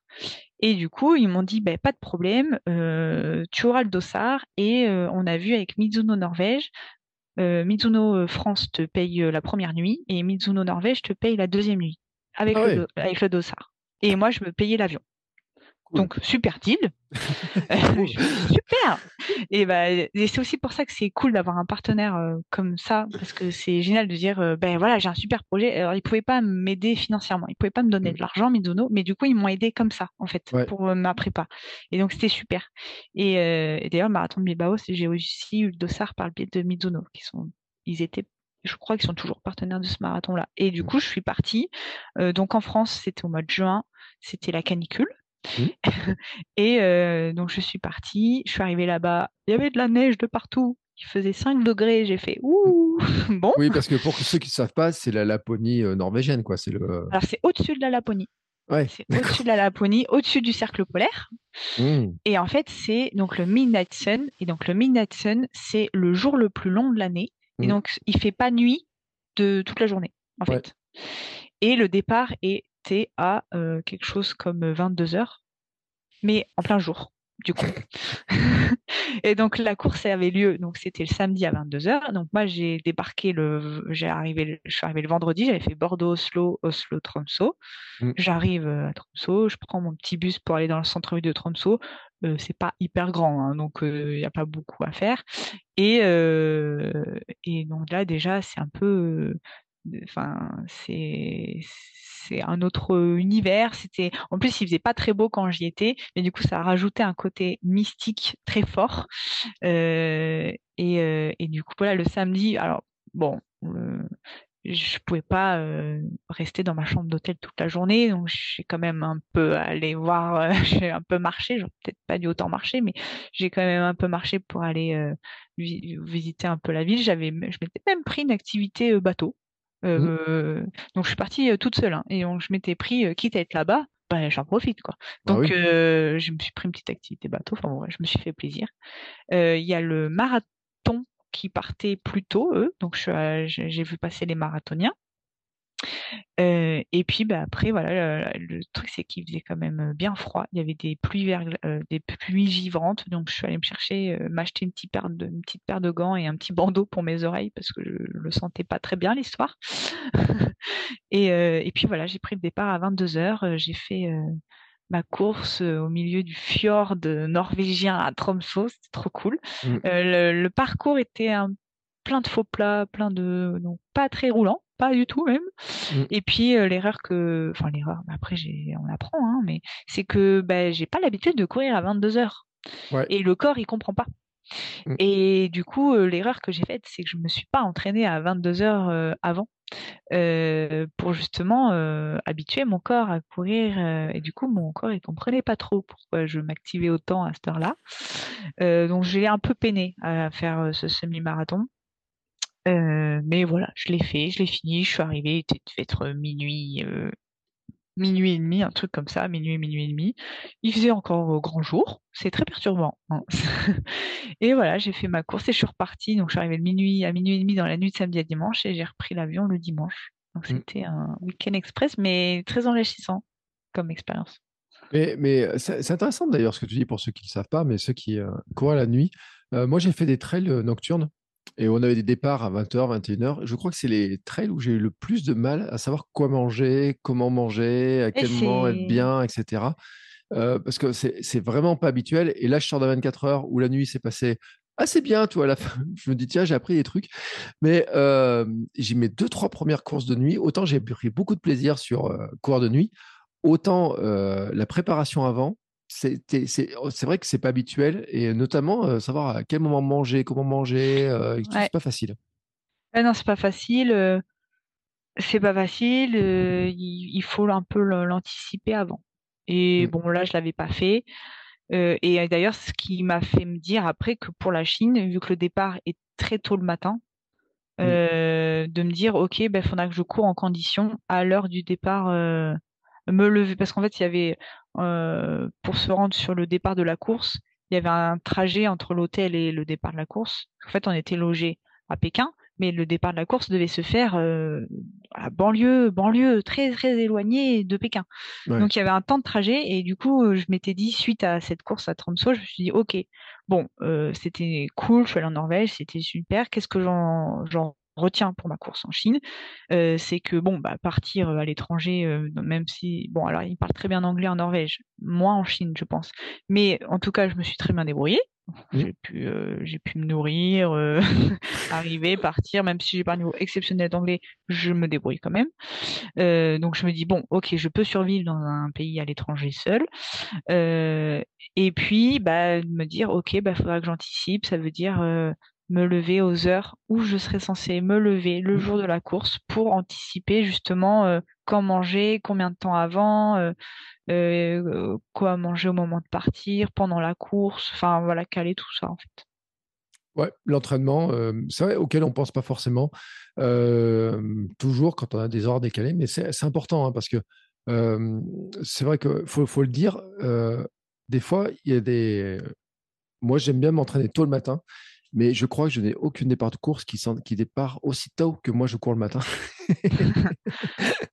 et même des fois, tu sais, des départs de course à 10h, 11h dans la matinée, ça me perturbe beaucoup. Et c'est parce que moi, en fait, j'ai pas l'habitude et je sais que je dois, je dois prendre l'habitude. Mais voilà, ça fait partie des conseils importants. Euh, toi qui aimes voyager comme ça, il y a des trucs que tu as repérés, d'autres courses, tu vois, tu te dis, bon, euh, la Chine pour l'instant, on ne sait pas, mais tu te dis, il y a d'autres courses que j'aimerais bien les faire quelque part dans, en Europe ou, en France ou dans le monde Alors, il y a une course qui, qui m'intrigue beaucoup, qui me, enfin, qui me donne envie autant qu'elle me fait peur. Euh, qui me trotte un peu dans la tête, mais je me dis, je sais clairement que j'ai pas le niveau pour la faire, mais j'avais pas non plus forcément le niveau pour le marathon de Chine, et si je mets en, ordre les choses, j'aurai le niveau. Mmh. Euh, mais je sais pas en fait si je kifferais faire ça parce que c'est de c'est de l'ultra trail et que je j'en fais pas encore trop. Je fais du trail, mais euh, je suis pas encore, j'ai pas fait des distances plus de d'un marathon au final. Euh, mais c'est vrai que, hum, alors ça peut paraître bateau parce qu'au final, euh, ça, ça sort beaucoup sur les réseaux sociaux, mais en même temps, c'est vrai que ça m'attire aussi. C'est vrai que le half marathon des sables, mmh. me plaît un peu parce que vraiment en aventure euh, on est clairement dedans et que j'aime bien les trucs un peu pas extrêmes mais où vraiment tu sors vraiment de ta zone de confort mais en même temps je sais pas si euh, je me dis pas que c'est pas que j'en serais pas capable mais est-ce que j'en aurais vraiment envie? Parce que je connais pas encore le ça peut paraître bizarre comme ça mais je je connais pas en fait les courses longues très longues distances mmh. et du coup je me dis ok si je fais ça est-ce que c'est vraiment. Euh, en fait, avant de me dire, OK, je pars sur une course comme ça, faudrait, ce qui serait bien, hein, faire d'autres courses euh, longue distance avant pour me dire, OK, je prends du plaisir à faire ça parce que je vais pas me lancer dans un truc euh, si je prends pas de plaisir, quoi. Donc, donc ça me trotte dans un coin de la tête parce que en plus ils ont sorti, ils en ont deux qui sont qui est pas mal. Ils en ont sorti un en Jordanie à Petra mmh. et dans le le désert euh, du, au Pérou. Et celui du Pérou, il, c'est vraiment euh, partir loin. Euh. mais la Jordanie aussi, ça me plairait. Mais voilà, c'est vrai que c'est moi, c'est l'idée aussi de d'allier voyage et, et course qui me plaît. Et puis en plus, là, on a vu, euh, il y en a eu un, il y a, euh, jeudi, on enregistre le 7 octobre. Euh, donc c'était quand la semaine dernière? Il y en avait un? Ouais, et mais ça a été tout chamboulé. Ils n'ont pas pu faire les bivouacs, ils n'ont pas pu. ils n'ont pas, ils ont pas pu avoir la course, l'esprit aventure, je pense, comme ils mmh. auraient aimé venir chercher, quoi. Mmh. Et mais c'est vrai que ça fait partie des... Et puis tu sais, j'en ai discuté. Alors j'avais reçu le médecin du marathon des sables dans Sport Nutrition, puis j'ai discuté avec plusieurs personnes qui l'ont fait, qui m'ont dit c'est vraiment une gestion de course qui est, vraiment totalement différente par rapport au marathon, par rapport. Alors c'est sûr que la grande étape, par exemple sur le marathon des salles en lui-même, elle est très longue, mais euh, euh, ce qu'il disait, c'est qu'en fait, euh, il y a des, personnes, même. Alors, tu vois, tu parlais d'âge, et en disant il n'y a pas vraiment de limite d'âge, parce que je crois ah ça monte à 80 ans, hein, le participant le plus âgé qu'il avait fait. ce qui, veut dire, bon, il y a des. Y a, tu vois ceux qui courent vite, mais en fait, tu vois plein, il y a plein de gens qui le font vraiment beaucoup plus doucement, etc. Mais je crois que l'allure la, moyenne, c'est mmh. de l'ordre de 3-4 km, 4 km heure, je crois, un truc comme ça. Mmh. Enfin, c'est pas, énorme. Et après, c'est vrai que la, vraie question, c'est vrai que c'est une, question qui est de dire euh, est-ce que je veux courir aussi longtemps ou courir, marcher, bouger aussi longtemps en fait et, euh, passer euh, autant de temps à, bouger en plein soleil? Je pense c'est une bah, vraie question à se poser en fait. Alors, je vais dire ça, mais c'est vraiment euh, sans aucune prétention ni rien. Je pense que j'en suis tout à fait capable si mmh. je mets l'entraînement pour, il n'y a pas de secret. Hein. si, si, je m'entraîne pour, bah, je serai tout à fait capable. Mais la question c'est, est-ce que j'en aurai vraiment envie? Est-ce que je vais vraiment en prendre du plaisir? Mmh. C'est plutôt ça en fait que je me pose parce que je l'ai vu sur les réseaux sociaux et c'est vrai que ils, ont une, grosse communication sur cette course-là, donc euh, on voit plein de gens, euh, des gens connus, des gens qu'on suit, qui y vont, qui sont invités, donc bah, forcément ça donne envie et c'est l'idée, hein, clairement la, marque joue là-dessus, de donner envie de faire ce, en disant que ça peut être, ça peut être accessible.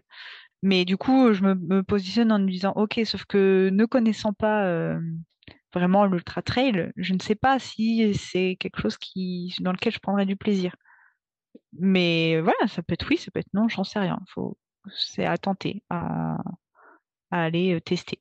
Mmh. Mais tu vois, ce que je trouve qui est très intéressant dans ce que tu dis, c'est c'est vrai que si tu, si tu te sens que tu veux le faire, quand tu as l'étincelle, en fait, moi c'est ce que j'appelle l'étincelle. Oui, c'est ça. Après, tu vas mettre en forme les choses pour te dire bah, est-ce que je peux me préparer, comment je peux me préparer, qu'est-ce que je dois faire pour me préparer? Et puis tu vas te rendre compte que oui, tu dois faire ça ou telle ou telle chose et que c'est possible. Parce que honnêtement, euh, quand on regarde un petit peu, on se rend compte qu'il y a beaucoup de choses qui sont possibles alors qu'elles nous semblaient impossibles. Exactement. Euh, si tu regardes ton parcours en 2015, quand tu faisais 35 kg de plus, je pense que tout ce que tu as fait derrière était totalement impossible et tu n'aurais jamais imaginé pouvoir le faire. Ah bah si tu m'avais dit en 2016 que j'allais finir un Alpha Ironman, euh, je t'aurais dit mais t'es malade, c'est pas possible. Et bah au final, si. Donc après bon ben faut ça se fait pas en un claquement de doigts. Il y a des étapes à passer. Euh, voilà. Après, c'est que j'ai parfois euh, peut-être mis un peu la charrue avant les bœufs. C'est que je me suis inscrite sur un Alpha Ironman. Euh, je l'ai fait en juillet. Ça faisait que depuis septembre que j'avais commencé à faire mmh. du, triathlon. Ça peut paraître trop court pour certains. c'est sûr, j'avais pas forcément beaucoup d'expérience en triathlon, mais c'est ce qui me fait vivre aussi. Et, et de me challenger, de me dire ok, euh, j'ai besoin d'aller euh, justement dans cette recherche de euh, ok, je veux clairement sortir de ma zone de confort et je veux aller sur des distances qui me font rêver quoi. Dire ok, ça je trouve ça dingue. Ok, mais je veux le faire. Donc après, bon, bah, des fois, ça a été un peu rapide, peut-être, mais non, mais je regrette pas parce que quand je me suis blessée sur le marathon de La Rochelle, où ça, faisait, ça faisait à peine un an que je courais, où mmh. j'ai fait des erreurs, j'ai fait des erreurs de débutant, j'ai fait beaucoup d'erreurs, mais au final, ça m'a permis de, de me dire, ok, bah, si je fais quelque chose dans un, projet un peu ambitieux, il faut que je sois, je, il faut que je sois accompagnée pour pas faire n'importe quoi. Ça m'a permis d'apprendre mon corps parce qu'après, il y a eu une rééducation qui a été un peu longue parce qu'en fait, je me suis fait une tendinite du long fibulaire à chaque jambe. Je me suis vraiment bien blessée et ça a mis du temps à, revenir parce que j'ai un hallux valgus à un de mes pieds. C'est du coup l'oignon. Enfin, j'ai un pied qui est déformé et du coup, mais j'ai au lieu d'avoir trois points d'appui sur mon pied, j'en avais plus que deux et du coup, ça a amplifié ben, mon inflammation du tendon. Et du mmh. coup, il a fallu changer ma façon de courir parce que j'avais une attaque talon. Donc, on a changé mmh. ma façon de courir pour avoir une attaque médio-pied. Euh, et ça a été long, un apprentissage long. Mais ça m'a permis justement d'avoir cet apprentissage. Si je m'étais pas blessée, j'aurais pas eu cette démarche-là. Donc, euh, bah voilà, finalement, la, c'est pas la défaite, c'est le, le fait de pas réussir. Ben c'est pas grave, ça fait partie de l'apprentissage et ça fera que la prochaine fois, on fera mieux, autrement, avec plus de euh, ben, plus de bagages pour affronter notre défi, quoi. Donc il faut vraiment garder ça en tête et, parce qu'il y a beaucoup de gens qui ont peur de tomber quand ils se lancent dans un projet. Mais c'est pas grave de tomber. C'est un apprentissage. Euh, je crois que tous les parents, euh, dont moi je fais partie, quand on regarde nos enfants, on se rend compte que à combien de fois ils tombent avant de se relever. mais... C'est ça. Mais j'ai dit un truc un jour, j'ai dit, mais en fait, on se rend pas compte à quel point on est programmé pour avancer, pour progresser. Et euh, les enfants sont un modèle parce qu'ils euh, savent qu'un jour ou l'autre, ils vont marcher. De toute façon, ils voient tout le monde marcher, donc ils savent qu'ils vont le faire. Il y a un truc qu'on ne sait pas dans le sport, c'est qu'en fait, on ne sait pas qu'on peut le faire. Et c'est ça qui est difficile, des fois, de, se dire qu'il faut qu'on arrive à se persuader qu'on est capable de le faire. Moi, je sais qu'il y a des fois, je me suis dit, mais je ne serais pas capable de faire telle ou telle chose. Et euh, tous ceux qui ont écouté les débuts du podcast dans le marathon, je me dis, mais je ne vais jamais arriver à courir un marathon, c'est pas possible. Et je dis ça avec un grand sourire, parce que la semaine dernière, j'ai couru 136 bornes pendant mon 24 heures. Et, en pleine nuit, quand j'ai passé la barrière des 100, enfin, le jour, le moment où je passe la barrière des 42, puis après, au moment où je passe la barrière des 80, mais tiens, là, tu as fait x2. Là-bas, le moment descend, je dis tiens, et puis après, je passe 120, je dis ah, tu as fait x3. Et je dis punaise, à une époque, c'était inimaginable. Mais je n'avais pas la perspective que c'était possible de le faire. Je ne savais même pas que ça existait en plus. Tu vois, c'était carrément pire que ça. Et le truc, c'est qu'il faut juste se dire que celui qui court un marathon maintenant, bah, il s'est entraîné pour et qu'il a peut-être passé plein d'étapes et qu'il y a plein de choses d'entraînement qu'on ne voit pas, mais qu'il euh, faut le faire. Et d'ailleurs, euh, c'était l'objet de ce livre que je voulais écrire sur ma course en Chine. C'était pas tellement, euh, des... enfin, bien évidemment, parler de la course, mais parler de tout le cheminement pour y arriver au final. Parce qu'on passe par plein d'étapes. Il y a des moments où j'étais au fond du saut, où j'étais démotivée, où euh, voilà, où je me dis que j'y arriverai pas. Mais c'est normal d'avoir ces pensées-là. Mm. Mais le tout, c'est de se dire, euh, de, de, bah, de se remettre euh, dans le truc, de, de, de se dire ok c'était qu'une passade, on se remotive, on remet, en, on remet en place les choses pour euh, pour pour que ça le fasse et tout. Et au final c'est tout ce cheminement là qui est intéressant. La course bien évidemment c'est un c'est un peu euh, l'apothéose, mais c'est tout le chemin parcouru avant qui est intéressant. Euh, J'ai une question, tu vois, quand même. Alors, ce qui est intéressant, sur, tu te dis, sur quand tu prépares la Chine, tu as eu des doutes et tout. Quand tu as des sponsors comme ça, tu sais que tu as, investi du temps, que tu as de l'argent qui t'a été euh, pour, pour, financer tout ça, tu te dis, euh, j'ai le droit d'abandonner ou, ou, pas? Euh, bah à ce moment-là, je savais que j'ai jamais eu, enfin j'ai jamais eu l'idée de d'abandonner, mmh. et que si j'abandonnais, c'était parce que je m'étais blessée ou que vraiment je pouvais pas. Euh. Enfin, c'était vraiment contre mon gré, enfin contre mon gré, que c'était euh, autre chose quoi. Mais euh, j'avais, moi je suis quelqu'un qui qui abandonne pas. Enfin, j'espère pas. Alors, j'avais abandonné pour. Alors après, je suis pas non plus débile dans le sens où, euh, pour le, par exemple, dans le marathon de La Rochelle, euh, quand au bout du 22e kilomètre, ça fait 15 kilomètres que je souffre, mm. que j'en pleure, que je suis en train de pleurer en, en courant, bah, je vais aussi être lucide. À un ouais. moment donné, bon, bah là, faut s'arrêter. Je vais pas faire 21 kilomètres de plus. Là, c'est pas possible. Donc, euh, il y, y, a aussi un, une lucidité à avoir. Mais euh, je savais que j'irais au bout, quoi qu'il arrive. Et d'ailleurs, à un moment donné, parce que ça se passait un peu moins bien avec mon coach, humainement, mmh. je me suis posé beaucoup de questions. Et je me suis dit, il reste six mois, euh, et ben t'y vas. C'est pas grave, on y va. Euh, la prépa, euh, ça porte ses fruits quand même. Il y a un petit décalage humainement, mais allez, c'est pas grave, on y va, on fait avec. Euh, on va essayer de voir euh, si on peut ajuster ça. Euh, mais bon, au final, ça c'était pas forcément, ça c'est pas forcément très bien fini d'ailleurs. Mais bon, ça c'est autre chose, parce que le, fait de qu'il y ait la course qui s'annule, ça a posé d'autres questions parce que j'étais engagée sur un certain nombre de mois d'accompagnement. Oui. Sauf que ben, euh, en fait, ce qui s'est passé, j'ai alors je regrette pas, mais j'ai quand même un peu perdu des plumes dans l'histoire, c'est que euh, à l'instant où tout s'est annulé, je n'avais pas, j'avais perçu que euh, même pas un quart du montant que ouais. que je devais recevoir. Ouais. Sauf que j'avais déjà engagé plus d'un an d'entraînement. De, ouais. Mmh. Donc j'avais déjà engagé de l'argent, pas mal j'avais alors j'avais euh, commencé à payer euh, tout pour la Chine, mais euh, ça j'ai pu me faire 100% rembourser donc tout, tout ce qui est dossard de course, hôtel réservé et et après on avait prévu de prolonger parce que quitter Tranchine autant en profiter. On avait prévu de traverser la Chine et tout ça. Euh, alors ça, je, ça c'était en dehors, c'était du surplus, c'était euh, notre kiff à nous en plus. Mmh. Euh, mais tout ça, j'avais réservé. Je, je, crois que j'avais réservé pour 7000 euros, un truc comme ça, parce qu'en fait, il y a mon copain qui venait, mais il y avait aussi mes parents et mon frère. Ouais. Et euh, du coup, on partait à 5. Donc, j'avais réservé 5 euh, billets d'avion, 5 fois des hôtels, euh, mmh. avec une agence de voyage et, et ça, alors c'était en plus, c'était du plus. Euh, mais comme quoi, quand on a vraiment une idée en tête et on peut y aller, c'est que j'avais même contacté une agence de voyage en Chine. Donc je négociais en anglais, je, on échangeait mmh. en anglais euh, et euh, je leur avais présenté tout mon projet et tout.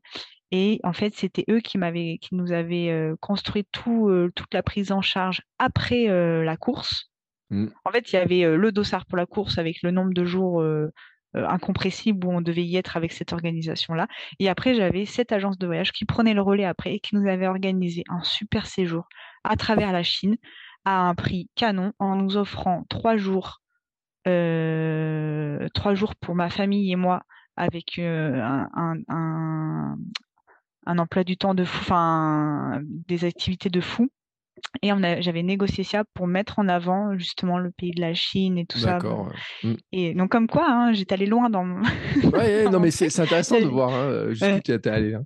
Ouais, non mais moi je, je n'ai pas de limite quand je mm. quand j'ai un projet.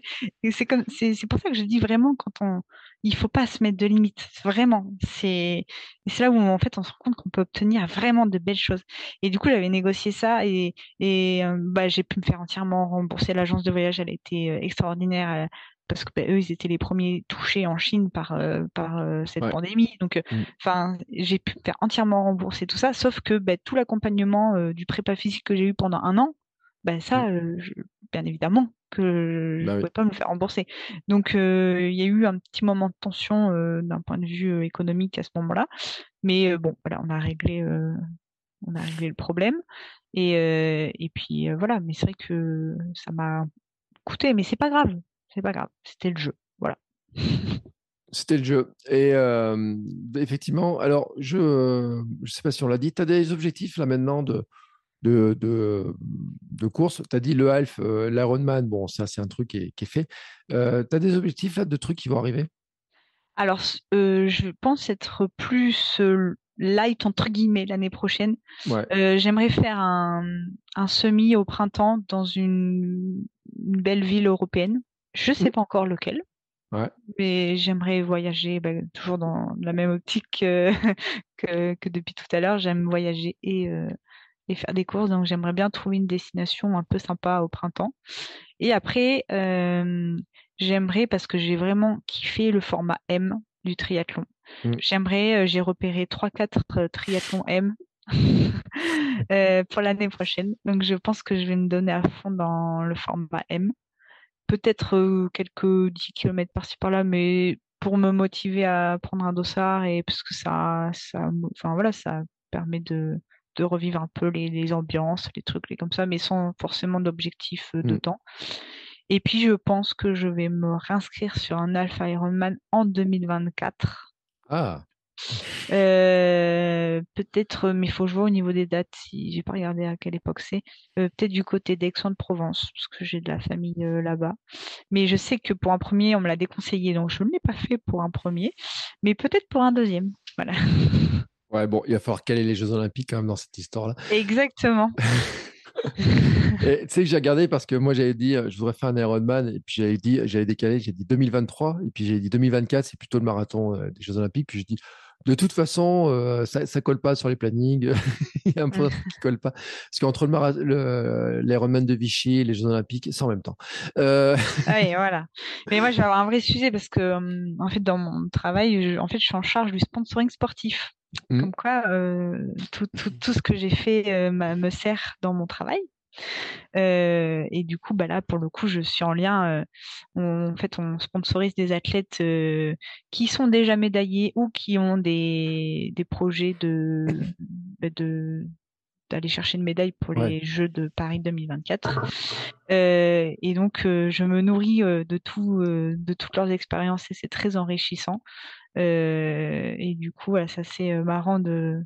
Bah, et je trouve ça trop cool de pouvoir euh, échanger avec eux sur et leur expérience à eux, mon expérience à moi, même si voilà, je suis pas du tout, j'ai pas du tout de prétention là-dessus, hein, voilà, mais je trouve ça très cool de pouvoir échanger là-dessus. Et, et d'ailleurs, c'est, enfin, de ce qu'on disait tout à l'heure, on a échangé justement sur la communication autour des athlètes et tout ça, et c'est vrai que c'est c'est pas simple pour un, mmh. pour ces athlètes-là. Mais du coup, voilà, c'est très enrichissant et au final, je, je, sais que tout ce que j'ai mis en œuvre pour mon projet, même mmh. s'il n'est pas allé au bout, ben en fait, euh, je m'en sers dans, ça fait partie de moi, ça fait partie de mon histoire. Et quand j'ai changé de travail, et eh ben, j'ai parlé de mon histoire. Déjà, je l'ai mis sur mon CV. Mmh. Je l'ai inscrit sur mon CV. Euh, j'en ai parlé lors des entretiens et je pense que ça a pu faire la différence face à d'autres personnes parce que je voilà, moi, je suis pas hyper diplômée, enfin, j'ai pas de bac plus 5 de grande école de commerce ou quoi. J'ai un petit bac plus 3, euh, voilà, ce qui est déjà bien. Hein. Mais euh, j'ai pas fait une grosse école de commerce que j'ai payé 10 000 balles l'année. Non, j'ai pas fait ça. Et euh, ben, y a, je pourrais me poser un peu une question de légitimité face à des gens comme ça. Mmh.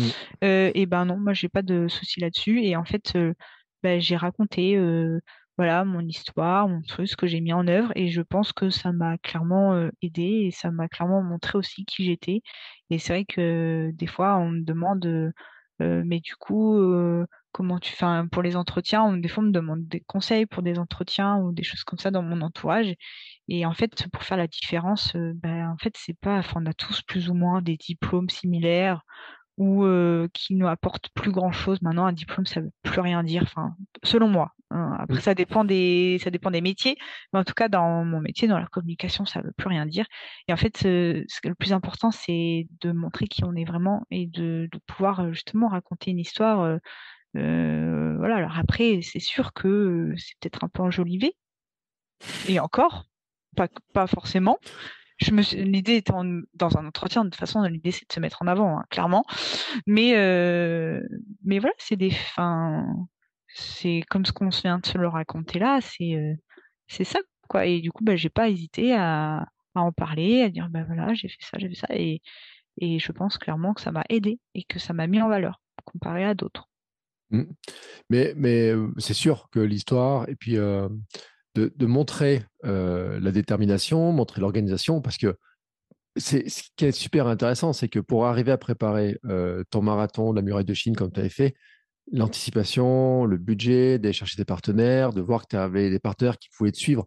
Et on le dit, hein, une maison d'édition qui, euh, qui, était, qui, te suivait pour écrire un livre dessus. Il y a tellement de gens qui veulent se faire éditer, qui cherchent aussi des, comment se faire éditer. C'est pas si simple que ça. Et tout ça, de montrer que tu as réussi à convaincre, que tu as réussi à avancer, que tu as réussi à mettre en place tous les éléments les uns derrière les autres, bah, en fait, ça, montre aussi tes qualités humaines, tes qualités d'organisation, tes qualités de communication, tout un tas de qualités. Donc, c'est totalement logique à un moment donné, l'entreprise, quand elle entend ça, et, puis en plus dans le domaine dans lequel toi tu évolues, tu te dis, bah ouais, elle, euh, elle, est, elle colle aussi à ce qu'on cherche à faire, à l'accompagnement, aussi aux relations qu'on veut avoir avec des athlètes, avec des sponsors, et des partenaires. Exactement. Alors après, ça, c'est pas que mon, c'est pas mmh. que mon, mon, job de le sponsoring sportif, c'est une grosse partie, mais c'est pas que ça. Je fais aussi de l'événementiel et tout ça, mais au final, ça, ça, enfin, ça regroupe, enfin, ça se, ça se rejoint. Mais c'est vrai que du coup, ça m'a vraiment, euh, ça m'a vraiment aidé. Et du coup, ben, par rapport à ce livre, euh, ce que j'avais, j'avais écrit un synopsis j'avais écrit euh, des résumés de chaque chapitre en ne sachant pas encore ce que j'allais vivre. Mais en fait, euh, euh, en fait, tout est parti du fait que j'avais rencontré une nana qui écrivait des livres de couture. Mmh. Et en fait, en discutant avec elle, je dis mais comment tu as fait pour euh, qu'une maison d'édition euh, ben, t'édite pour ton livre de couture. Et on en avait parlé, elle me dit, ben, moi je propose un synopsis, euh, voilà, et en fait elle m'a expliqué ça, je dis, ah ben d'accord, et en en parlant, je me dis, ah mais tu penses, enfin, est-ce qu'on je pourrais l'appliquer pour mon projet, tu penses qu'il y a moyen et tout, et en fait c'est en, échangeant comme ça, et en fait c'est parti comme ça. Et je me suis dit, ok, bon, bah il n'y a pas de raison, si je vends bien mon truc, pas de raison, euh, j'y vais. Puis au pire, j'ai des noms. Et au pire, j'ai quoi à perdre? Rien. Mm. Et euh, du coup, j'ai écrit un synopsis. Euh, j'ai écrit des résumés de petits chapitres. Donc, je sais plus, je crois que j'avais 20 chapitres, un truc comme ça. Enfin bon, bref, j'avais et j'avais fait des des projections de titres de chapitres, mais en n'ayant pas encore vécu euh, ce que j'allais vivre. Donc c'était vraiment une vraie projection. Hein. Euh, et ça aurait évolué, bien évidemment. Et du coup, euh, je crois qu'il y a cinq ou six chapitres qui sont écrits, qui sont, que je n'ai jamais fait lire à personne, qui sont dans mon ordinateur. Mais voilà, un jour peut-être je continuerai la suite. eh ben écoute, c'est tout ce que je te souhaite. bien entendu qu'un jour ce livre, on puisse le, le lire. Euh, je te réinviterai ce jour-là. Euh, non, parce qu'en plus, les livres, il faut dire, c'est un, c'est un, il y a toujours tous les auteurs que j'ai que j'ai eu et beaucoup de gens qui, sont en auto-édition ou chez les éditeurs disent toujours que c'est une sacrée aventure aussi en soi, euh, écrire un livre, que ça leur pose plein de questions, qu'il y a plein de, de réflexions qui sont dessus. Et moi-même qui suis en train d'écrire mon, mon, livre, bon, j'ai pris beaucoup de retard, hein, que ceux qui écoutent cet épisode ne m'envoient pas, mais j'ai pris énormément de retard. J'ai prévu le sortir pour mon année de, le, pour ma fêter mon année de course quotidienne. Et euh, ça fait un peu de temps que c'est dépassé. Euh, mais bon, voilà, c'est comme ça. Mais c'est, euh, c'est, mais je veux dire que ça, ça, il y a toujours des, histoires. On, revoit aussi un petit peu certaines étapes de ce qu'on a passé, comment, comment elles, s'imbriquent les unes dans les autres en fait. Et on est capable aussi de, revoir le fil et comment les choses s'imbriquent. et comment bah, chaque événement, comme ton fameux, tu parlais tout à l'heure du marathon de La Rochelle, la blessure, la rééducation derrière, est-ce que tu as fait ton changement de foulée par exemple? Moi, c'est ce que j'avais vécu aussi quand j'ai ma première préparation marathon, si je m'étais blessé, qui m'avait amené sur le même démarche de devoir changer de foulée. Bah, c'est vrai que quand après tu réécris les choses, tu les mets les unes derrière les autres, tu te rends compte qu'il y a des fils, que, que ce que tu as fait quelque part te nourrit pour faire les autres choses et que et tu, étape par étape, bah, tu avances et tu sais pas où tu, où tu vas encore. Mais en tout cas, je te souhaite d'aller, euh, bah, écoute, euh, là où tu as envie de voyager, là où tu as envie d'aller. quoi. Ben, merci, mais c'est vrai que là, pour le moment, j'ai, j'ai pas, bah, j'ai quelques petits projets de, de, course en tête, mais pour le moment, je sais pas encore voilà, quel sera mon vrai gros projet, euh, mon prochain gros projet. mais, mais voilà, je, je, me laisse porter aussi. J'ai aussi pris vraiment beaucoup de recul sur la vie ça peut paraître très euh, philosophique, mais euh, euh, en fait, j'ai eu un voilà, eu un rythme de travail qui était très intense pendant plusieurs années. j'ai fait le choix de changer de travail pour aussi avoir un meilleur équilibre de vie pro vie perso. Donc, je regrette absolument pas ce changement. Et, du coup, voilà, je me laisse porter, je me laisse porter, et puis j'ai plus tendance, alors même si je reste très, enfin, je reste présente sur les réseaux sociaux, mais moins que ça a été à une, époque, mmh. parce que je veux vivre ma vie aussi. Mmh. Et que parfois, euh, avec les réseaux sociaux, bah, on peut avoir tendance, il, il peut y avoir un côté un peu pervers où, en fait, on vit pas vraiment. On vit à travers les réseaux. Donc, du coup, euh, j'ai pris beaucoup de recul par rapport à ça. Donc, euh, je suis pas la plus assidue sur euh, Instagram. Je ne serai pas l'Instagrammeuse de base euh, qui va faire des 15 stories par jour. Non. Mais voilà, je vis. C'est bien le plus important. Eh bien, écoute, c'est une magnifique conclusion. on va quand même dire où te retrouver pour ceux qui voudraient te suivre, mais je mettrai bien sur tous les liens. Mais ton, compte, ton compte Instagram, oui, c'est Agathe Runs BDX, BDX qui est la contraction de Bordeaux. Donc voilà, mm. Agathe Runs Bordeaux. Euh, voilà, je suis surtout sur Instagram. J'avoue que le blog, je l'ai plutôt délaissé euh, ces derniers temps, ces dernières mm. années. Euh, ça a été très instructif pendant plusieurs années, mais c'est vrai que là, c'est plus, plus trop le... Enfin, c'est plutôt sur Instagram que vous pourrez me suivre. Ouais. Euh, moi, je mettrai le lien quand même vers ton, vers ton blog. Euh, comme ça, les gens retrouveront les articles. Euh, ils verront les photos aussi, parce que la photo avant-après est très impressionnante. Et pour ceux qui se, qui, qui, se posent la question comme ça, ils la verront. Mais on la voit aussi sur ton compte Instagram. Donc, oui, ça fait, un, ça fait un moment que je ne l'avais pas partagé, parce mmh. que à un moment donné, je voulais aussi pas passer à mmh. autre chose, mais parler d'autres choses. Mais de temps en temps, je refais des petites piqûres de rappel pour pas oublier d'où je viens. ouais, elle, est pour, elle est pour nous la piqûre de rappel. Hein. Quand je le fais aussi de temps en temps, je, regarde les photos de l'époque, je me dis oh punaise, qu'est-ce que tu as ah, On se rend pas forcément compte du mmh. chemin parcouru, mais pour tout. Hein. Et ça, de mmh. prendre un peu de recul, de se dire des fois où on a l'impression de pas avancer, mais en fait si, on a déjà énormément avancé on avance beaucoup plus qu'on a l'impression. Et donc, je mettrai aussi le lien vers ton dossier de presse pour que les gens se rendent compte, tu vois, parce que euh, on a beaucoup parlé de dossier partenaire, est-ce que tu avais fait, et que les gens se rendent compte. Et c'est vrai que la démarche d'aller voir euh, les médias, d'avoir des articles, avoir un, article sur l'équipe, mais moi, alors là, tu me dis, il va que je me. je, euh, je dis pas que je suis jaloux, mais je me dis quand même, quand tu es. Enfin, celui qui s'intéresse au sport, à pas avoir son, un article dans l'équipe, quand même, ça claque. Enfin, moi, je le dis. Ouais, c'est pas mal. Non, ah. c'est cool. En plus, quand, va, quand on tape euh, mon nom et mon prénom euh, sur Google, du coup, il y a le, le, reportage de France 3, l'article sur l'équipe et sûrement plein d'autres beaux articles. mais, euh, mais voilà, c'est vrai que c'est cool ça. Ouais. Eh ben, écoute, je mettrai bien sûr tous les liens dans les notes d'émission. Je te remercie beaucoup, Agathe, pour le temps passé avec moi. C'était, je pense qu'on a, moi, j'ai beaucoup appris de choses. Et puis, ce qui est une belle leçon hein, sur tout est possible et comment toi, tu, tu nous as bien montré comment tu avais fait les choses, comment c'est organisé. Et bien entendu, je répète, je mets les liens dans les notes d'émission. Et puis, on se retrouve bah, la semaine prochaine pour un autre invité, une autre invitée. Je ne vous dis pas qui c'est. Ouf, en fait, je n'en sais rien du tout mais vraiment rien du tout. Donc, ça sera la surprise. Et puis, euh, bah, écoute, euh, Agathe, bonne continuation. Moi, je continue à suivre tes, aventures, euh, voir où ça te mènera. Et puis, bien sûr, profite. Voilà, profite. profite bien de, de la vie, comme tu l'avais dit. Et merci encore beaucoup. Ciao, ciao. Un grand merci. Au revoir. À très vite.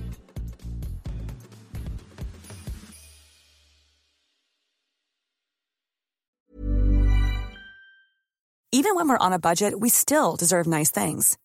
Quince is a place to scoop up stunning high-end goods for 50 to 80% less than similar brands. They have buttery soft cashmere sweaters starting at $50, luxurious Italian leather bags, and so much more. Plus, Quince only works with factories that use safe, ethical, and responsible manufacturing.